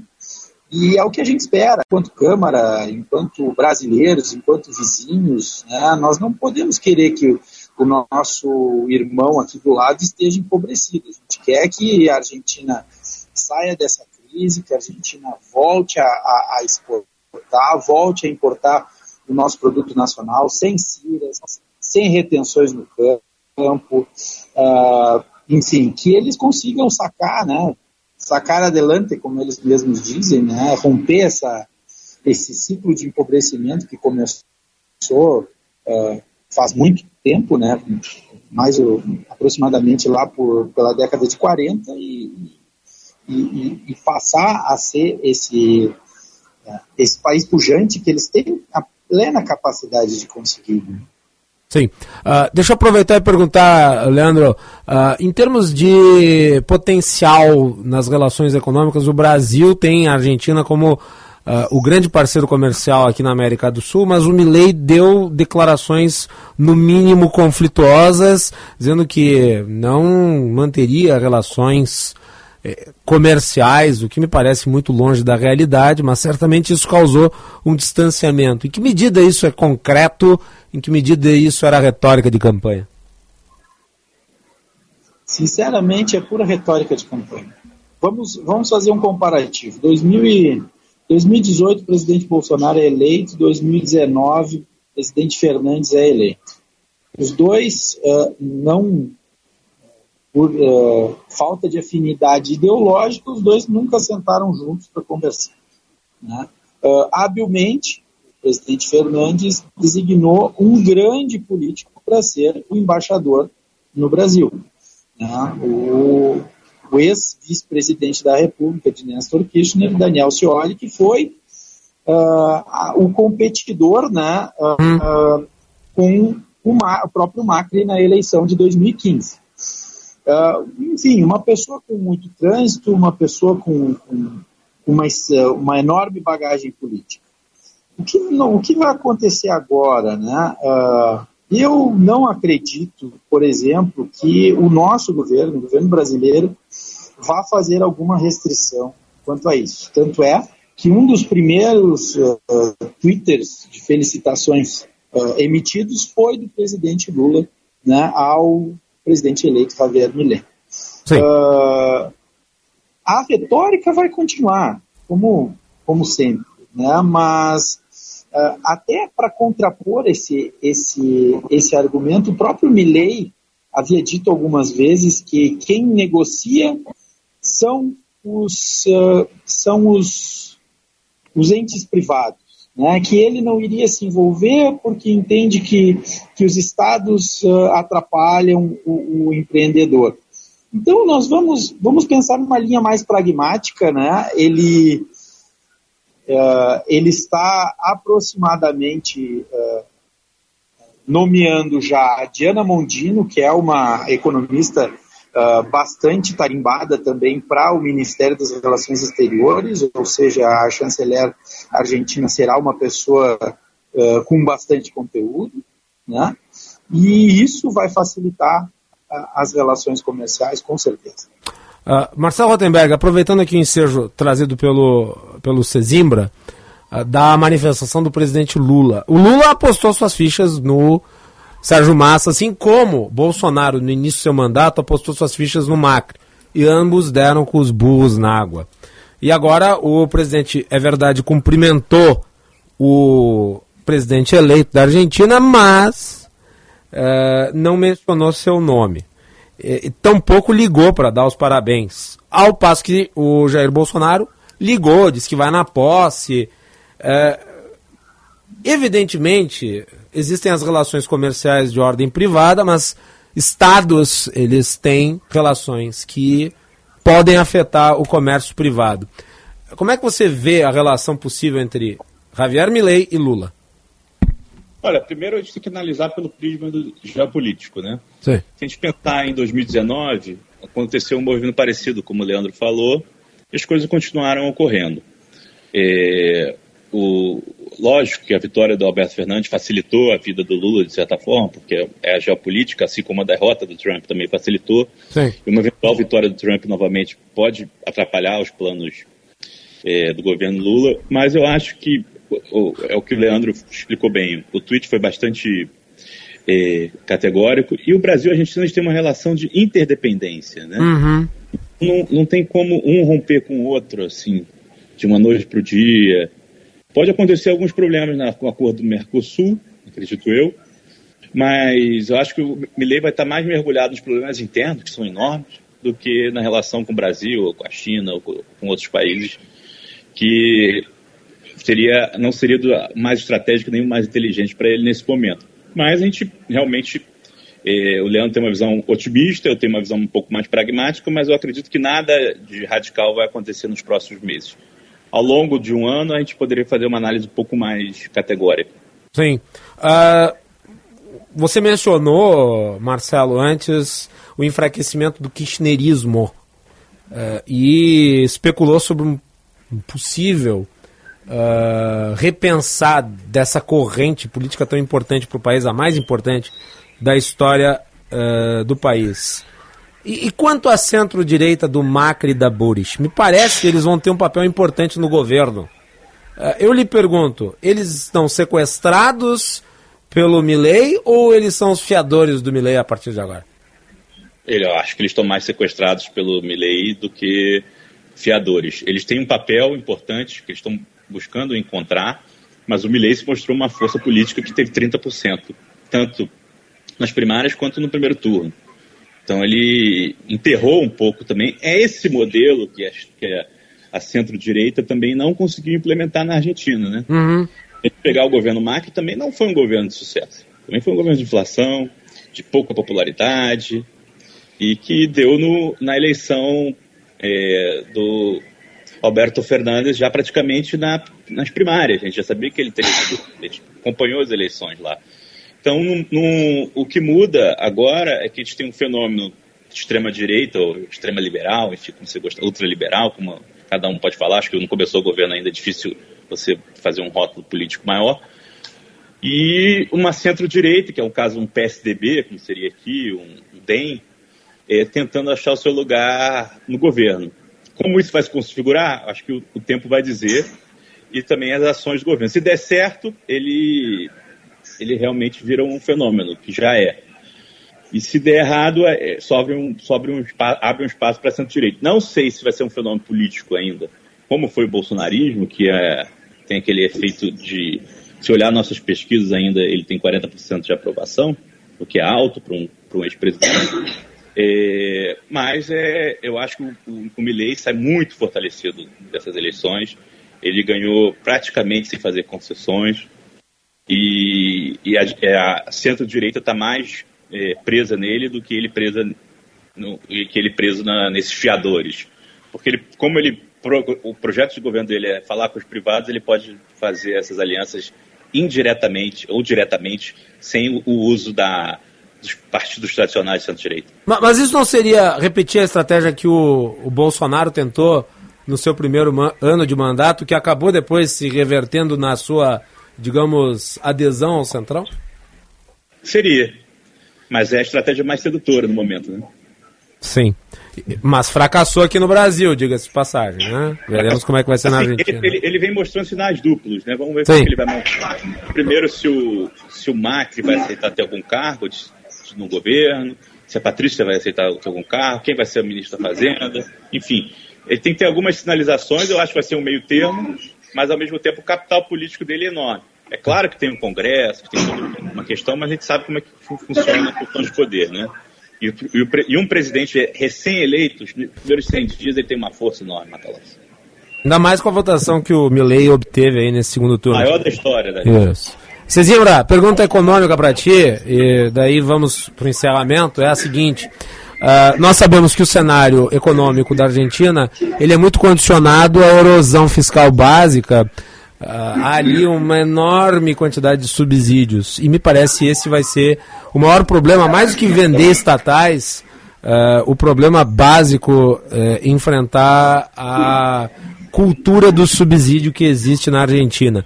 Na Argentina, as corporações são muito fortes, elas exercem uma pressão pública gigantesca.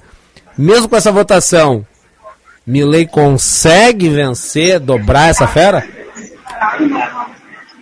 Bom, uh, Macalossi, Marcelo, ouvintes, né, uh, o, que, que, o que, que dá para imaginar de tudo isso? Né? A gente está conjecturando né, cenários uh, em função do que a gente assiste, do que a gente acompanha do lado argentino.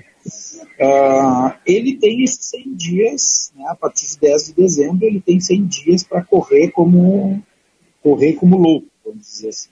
Tentar fazer o máximo que ele puder nesses, nesses 100 dias, né? Ele, como bem salientou o Marcelo, ele vai ter só 38 deputados né, do, do partido dele. Uh, há um fato, né, no, o Juntos pela Mudança foi incluído no momento em que Macri e Bullitt uh, se abraçam ao Millet, né, porque a União Cívica Radical Uhum. jamais aceitou esse, essa, união, eh, essa junção, né? Então é muito provável que aqueles deputados do PRO, que é o partido criado pelo, pelo Maurício Macri, uh, venha a, a aderir em alguma medida ao bloco de, do, ao bloco do governo. Né? Uh, já se especulou que cargos tanto para Maurício Macri quanto para Patrícia Bullitt, nós não sabemos ainda né, se isso de fato vai se confirmar. Se se confirmasse, seria uh, uma espécie de fortalecimento para o Milley, né, e um reconhecimento por todo o apoio uh, o apoio principalmente na parte logística da eleição. Vamos lá, uh, a eleição argentina é muito diferente da nossa. Né? Para terem uma ideia, uh, as cédulas são entregues pelos partidos e cada mesa de votação tem que ter, é, é ideal que tenha, na verdade, um fiscal de cada agremiação. Então, para evitar possíveis problemas, né? É, Uhum. é, uma, é uma eleição bastante extensa, porque ela começa em março e termina em novembro, então ela é praticamente extenuante, né? Ah, e o, o, o, o partido do Maurício e da, e da Patrícia teve, sim, um, um papel fundamental nessa vitória. né? E o Milley soube reconhecer isso, inclusive, no seu discurso. Né? Ah, quanto ao aspecto econômico, Uh, nós vamos ver, nós esperamos, né, medidas que, que, que sejam, de fato, uh, que reduzam o gasto público, que é o que a Argentina precisa uh, desde já. Né? Nós temos uma população de 46, quase 47 milhões de habitantes e em torno de 20 milhões recebem algum auxílio do governo. Isso não, a conta não vai fechar nunca dessa maneira. Uh, o que se sabe até agora é que os planos sociais eles não estavam na mão do governo, sim na mão daquelas entidades vinculadas ao governo. Por, exemplo, Mães da Praça de Maio, uh, Câmpora, né, essas, esse, e alguns sindicatos. Essas, essas entidades elas vão deixar de ter o controle sobre esses, esses recursos, né? E aí talvez se possa fazer uma gerência mais transparente do que é repassado uh, ao necessitado argentino, que, vamos Muito lá, é uma população de 40% uh, de pobres. Uh, Marcelo Rotenberg, uma última pergunta. Uh, a vitória do Milei na Argentina divide a América Latina em duas esferas de cor. Né? Uma azul, os partidos de centro-direita e de direita no poder, e outra vermelha, centro-esquerda e esquerda. Uh, qual recado a Argentina passa para outros países que terão eleições logo adiante, como é o caso do Chile? É, o recado para o Chile é, é, o Boric é um, um, é um, assim uma esquerda renovada, né? Ele está fazendo tentando fazer um governo novo sem sucesso. Então ele tem a sombra do Cassi, que é um, uma figura mais parecida com o Bolsonaro do que com o Milley, no caso, inclusive, e vem com força. Então o recado é para a esquerda que é, como no, tanto no Brasil quanto no Chile, para abrir o olho, tem que fazer um governo popular, com medidas populares, com crescimento econômico, sem inflação, e que a direita está viva ainda e que, que a esquerda não, não, não, tem, não vai ter esse passeio como eles acharam. Vai ter o Uruguai ano que vem também, que vai ser uma, uma um, é um país bastante importante do ponto de vista estratégico, não econômico, para os equilíbrios de poder, mas é, a direita ganhou uma sobrevida, né? Tanto nas eleições também municipais na Colômbia, que o Petro foi um desastre para ele. Então, quem está no poder não está com uma certa facilidade e quem está por vir está com boa chance de ganhar, como no caso do Chile. Muito bem. Marcelo Ottenberg, Head de Public Policy da Atlas Intel, obrigado pela participação, parabéns pelo trabalho aí a toda a equipe. Obrigado, Macalossi. É, estamos à disposição aí de vocês sempre. Muito bem. Também ao Leandro Cezimbra, da Câmara Argentina Brasileira de Comércio. Obrigado novamente, Leandro. Eu agradeço a oportunidade, agradeço a Bandeirantes e aos ouvintes por mais esse espaço. Muito bem, tá então a análise das eleições na Argentina. Agradecer novamente ao Marcelo Rotenberg ao Leandro Cezimbra pela análise aqui política e econômica. E vamos com a repercussão da vitória de Milley na Europa. Quem traz os detalhes é o Felipe Killing. O pessoal tem falado bastante dessa eleição na Argentina. O The Guardian, inclusive, eu entrei no site hoje cedo, estava na primeira página.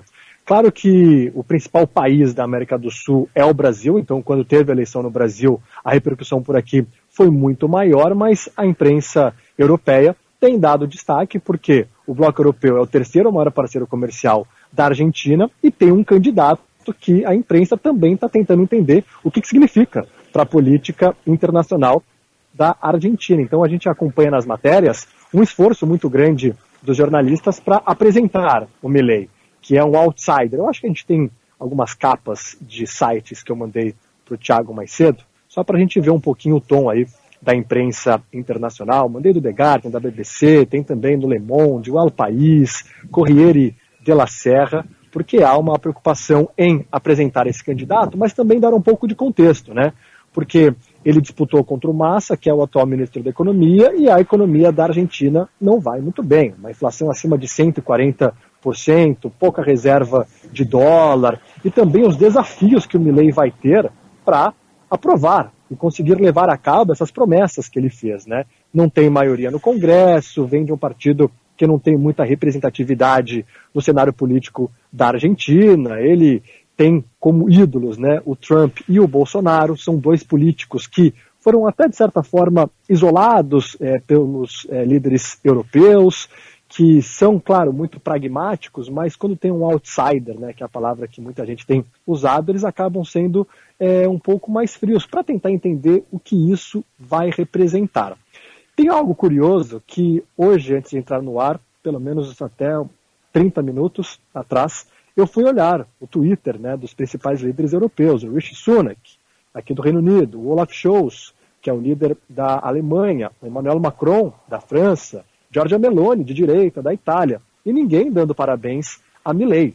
Quando Lula foi eleito, logo após a confirmação, diversos líderes europeus dando parabéns. E aí a gente tem duas leituras. Ou uma, que a Argentina não importa tanto para os líderes europeus, e eu não acho que é bem assim, porque é um parceiro comercial importante, né? sobretudo de produtos agrícolas, que a Europa tem comprado bastante, ou que eles estão esperando um pouco para tentar entender o que, que significa esse cara para a política internacional? Vai romper relações com a China?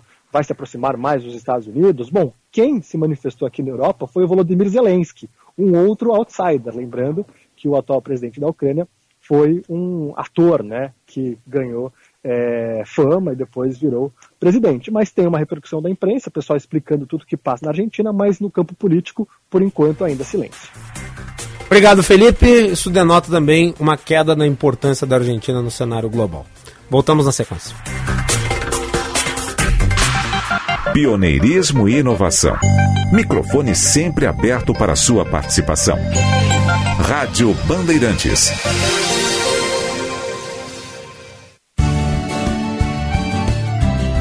Na Rádio Bandeirantes, Agronotícias, com Eduarda Oliveira. A semeadura do arroz no Rio Grande do Sul alcançou 64,31%, conforme dados do Instituto Rio Grandense do Arroz, o IRGA, vinculado à Secretaria da Agricultura, Pecuária, Produção Sustentável e Irrigação. Até o momento foram semeados 580 mil hectares dos 902 hectares previstos. Os dados são tubulados pela Divisão de Assistência Técnica e Extensão Rural, a partir de informações levantadas pelos NATs da autarquia. Agronotícias. Oferecimento Senar RS. Vamos juntos pelo seu crescimento. O parceiro de vários negócios. Kia Bongo, a oportunidade perfeita para acelerar suas entregas dentro e fora da cidade. Carregar mais de 1.800 quilos, dirigir um caminhão apenas com carteira B e levar mais dois passageiros na carona. Tudo isso você consegue com o Kia Bongo. Então não perca tempo e garanta o seu a pronta entrega na Kia Sun Motors. Avenida Ipiranga 8113 ou na Avenida Ceará 370. Rádio Bandeirantes. Começou a Black Friday Panvel. Ofertas arrasadoras com descontos de até 70% em produtos de diversas categorias. Kit Pantene liso, shampoo e condicionador 19,49. Kit sabonete em barra Rexona antibactericida só 9,99. Pediu chegou. Baixe o app e aproveite frete grátis e entrega em até uma hora. Panvel. Bem você, você bem.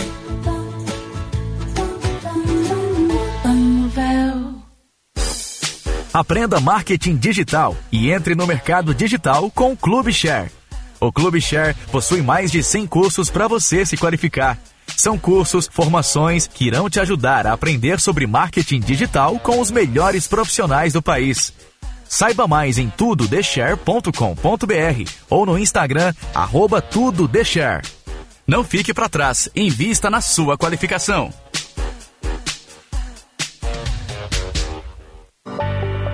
Você conhece o Mais Cardio do Hospital São Lucas da PUC RS? É um modelo completo de assistência a serviço do seu coração. Além de atendimentos de emergência em cardiologia 24 horas por dia, o serviço também oferece consultas especializadas, exames e procedimentos de alta complexidade e acompanhamento da entrada ao pós-alta, com atendimento humanizado e toda a experiência de seus renomados profissionais. Saiba mais em hospitalsaulucas.pucrs.br barra mais cardio. Rádio Bandeirantes. Fechada com você. Fechada com a verdade. Com a verdade. Aprenda marketing digital e entre no mercado digital com o Clube Share. O Clube Share possui mais de 100 cursos para você se qualificar. São cursos, formações que irão te ajudar a aprender sobre marketing digital com os melhores profissionais do país. Saiba mais em tudodeshare.com.br ou no Instagram, arroba tudodeshare. Não fique para trás, invista na sua qualificação. Rádio Bandeirantes. Em tempo real, o que acontece no Brasil e no mundo e que mexe com você.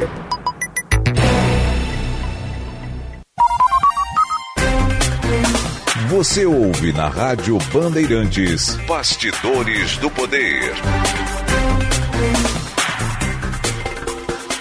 Voltamos com a Janaína Juruá e mais informações do trânsito.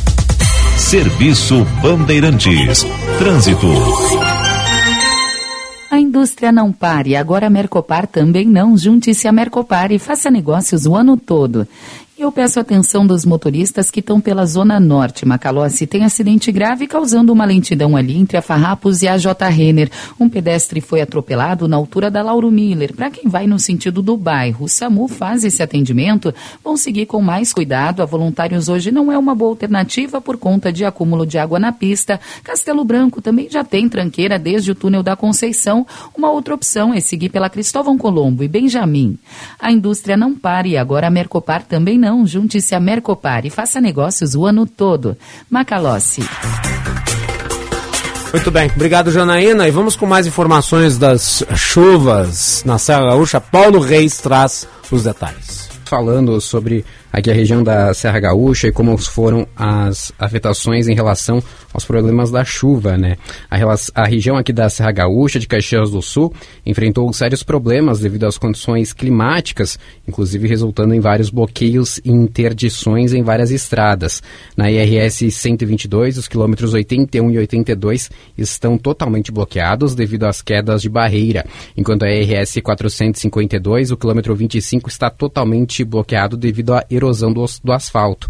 Além disso, os quilômetros 74 e 151 da ERS 122, também no quilômetro 151 da ERS 453, sofrem bloqueios parciais devido, àquela, devido às quedas de barreiras.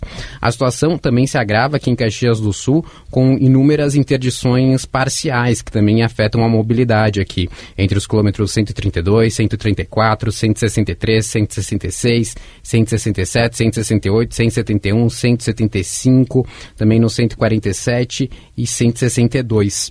A cidade então está enfrentando alguns desafios em relação às destruições causadas pelos rios Taquari e Barra Mansa, resultando em alguns danos em praças, ruas estradas e também pontos de travessia. O local onde foi mais atingido pelas chuvas aqui na Serra Gaúcha foi Santa Teresa. Os moradores da cidade ficaram praticamente isolados, enfrentando dificuldades para acessar a água e também enfrentando uma extensa operação de limpeza que aconteceu neste final de semana. Ainda houveram estradas no interior que também ficaram sujeitas a bloqueios totais e parciais devido às árvores caídas, às barreiras e alagamentos que afetaram várias localidades. Alguns locais no interior aqui que foram mais atingidos são São Virgílio, sentido Loreto, de Forqueta, Estrada Menino Jesus também em Forqueta, Estrada entre Nossa Senhora de Saúde, linha 40. Também houve a estrada de ligação usada para o acesso das propriedades em Santa Justina, divisa de Flores da Cunha, Caravaggio da Sexta, da Sexta Légua, sentido Santa Lúcia do Piaí, e também a estrada municipal de José Casal, em São Luís da Nona Légua. Então, esses foram os principais sentidos atingidos aqui no interior, aqui na Serra Gaúcha. Alguns locais também sofreram com as questões de abastecimento de água e também de falta de energia, mas a operação de reparos e distribuição de águas foram feitas para as famílias afetadas. Com as informações aqui da Serra Gaúcha, repórter Paulo Reis. Obrigado, tá? Então, vamos com a previsão do tempo. Serviço Bandeirantes. Previsão do tempo. Maria Fernanda Lursinger, que sobreviveu ao show da Taylor Swift, vai nos dizer se mantemos a estabilidade com o tempo bom. Boa tarde, Nanda. Boa tarde, Macalá. Sobrevivi, estou aqui para contar a história, mas hoje falamos de previsão do tempo. Talvez um outro dia a gente fale de shows. Conversamos amanhã. É, exatamente. Mas agora falando então de previsão, que é o que o pessoal quer saber. Na terça-feira a gente tem sim a influência de uma área de baixa pressão e o fluxo de umidade, favorecendo a formação de novas tempestades. Isso preocupa bastante todo o Rio Grande do Sul, na verdade, né? A gente tem pontos específicos que estão sofrendo mais. Acabamos de acompanhar na reportagem a situação na Serra Gaúcha. Então tem lugares onde realmente a preocupação é maior, mas deve chover mais forte nas regiões oeste da campanha, centro e sul gaúchos. Principalmente o pessoal da região central, que se preocupa um pouco mais com isso nesse momento, então deve ter mais atenção nessa terça-feira. Além disso, o dia deve ser de calor, viu? Principalmente nas regiões noroeste e dos vales, a máxima chega aos 35 graus. Falando de local em local agora, em Roca Salles, no Vale do Taquari, chove durante o dia, mínima de 15 e máxima de 33 graus. Em Gramado, uma cidade que também foi afetada pela chuva, o dia é de sol, mínima de 12 e máxima de 31 graus. E aqui na capital chove durante a noite, mínima de 16 e máxima de 33 graus. Então, máximas mais altas uma terça-feira de calor e chuva em alguns pontos do estado. Obrigado, Nanda. E Obrigada. amanhã nós falamos com mais calma. Amanhã sim. Sobre o show da Taylor Aí, Swift. aí eu tenho um podcast para fazer. Voltamos na sequência. Informação e entretenimento. Prestação de serviço sempre presente. Rádio Bandeirantes.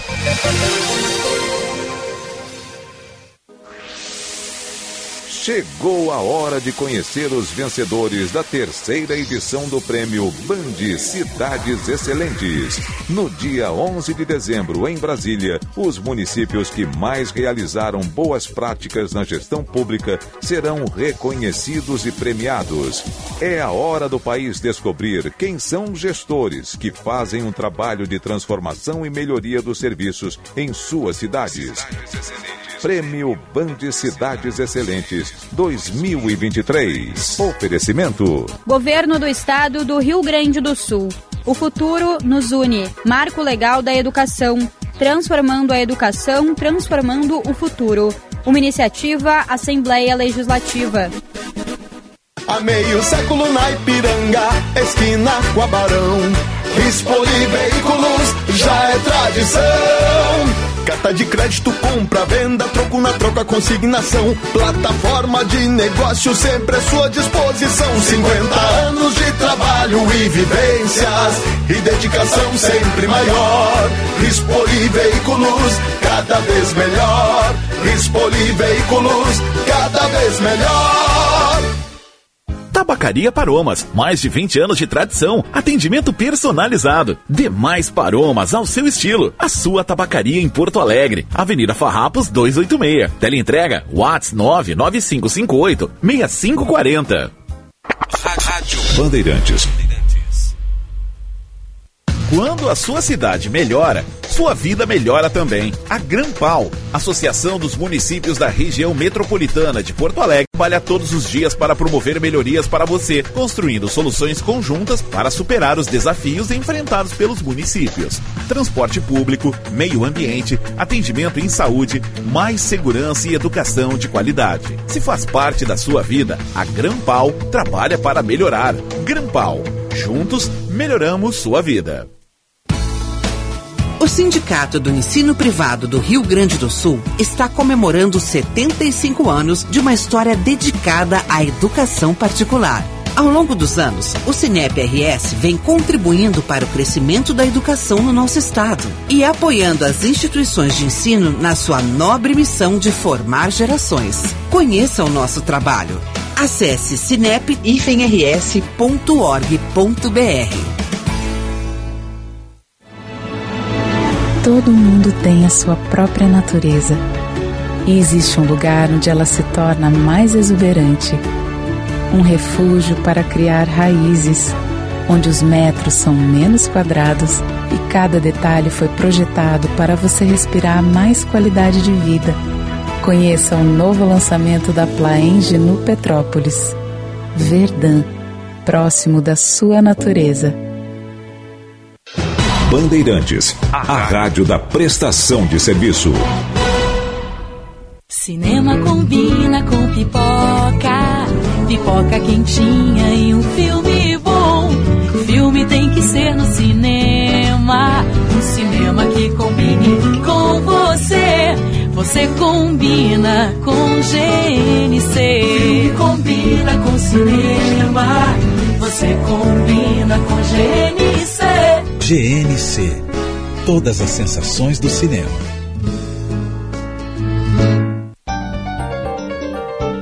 Precisa enviar uma encomenda? Conte com a Viopex Encomendas Expressas, uma empresa do grupo Ouro e Prata. Com ela, a sua mercadoria está segura da coleta até a entrega e você pode acompanhar pelo rastreamento. E tem mais, estamos presentes em mais de 10 estados do Brasil. Então, faça a tua cotação agora mesmo com a Viopex pelo WhatsApp 3375 8900. Rádio Bandeirantes. Em tempo real, o que acontece no Brasil e no mundo e que mexe com você.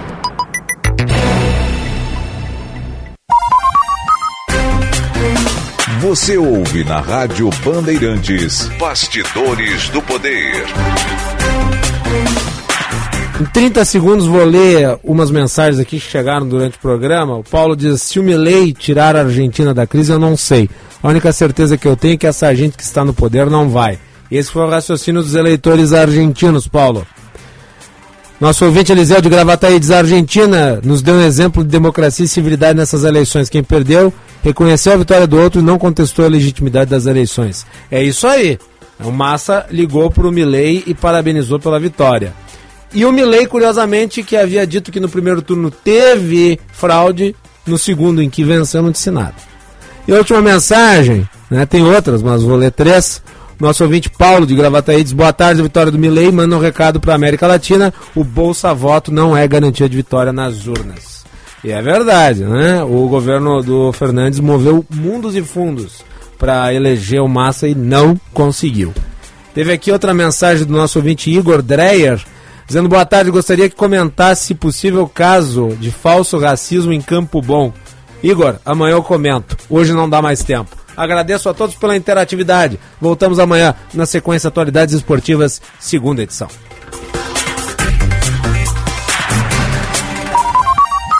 Você ouviu na Rádio Bandeirantes Bastidores do Poder.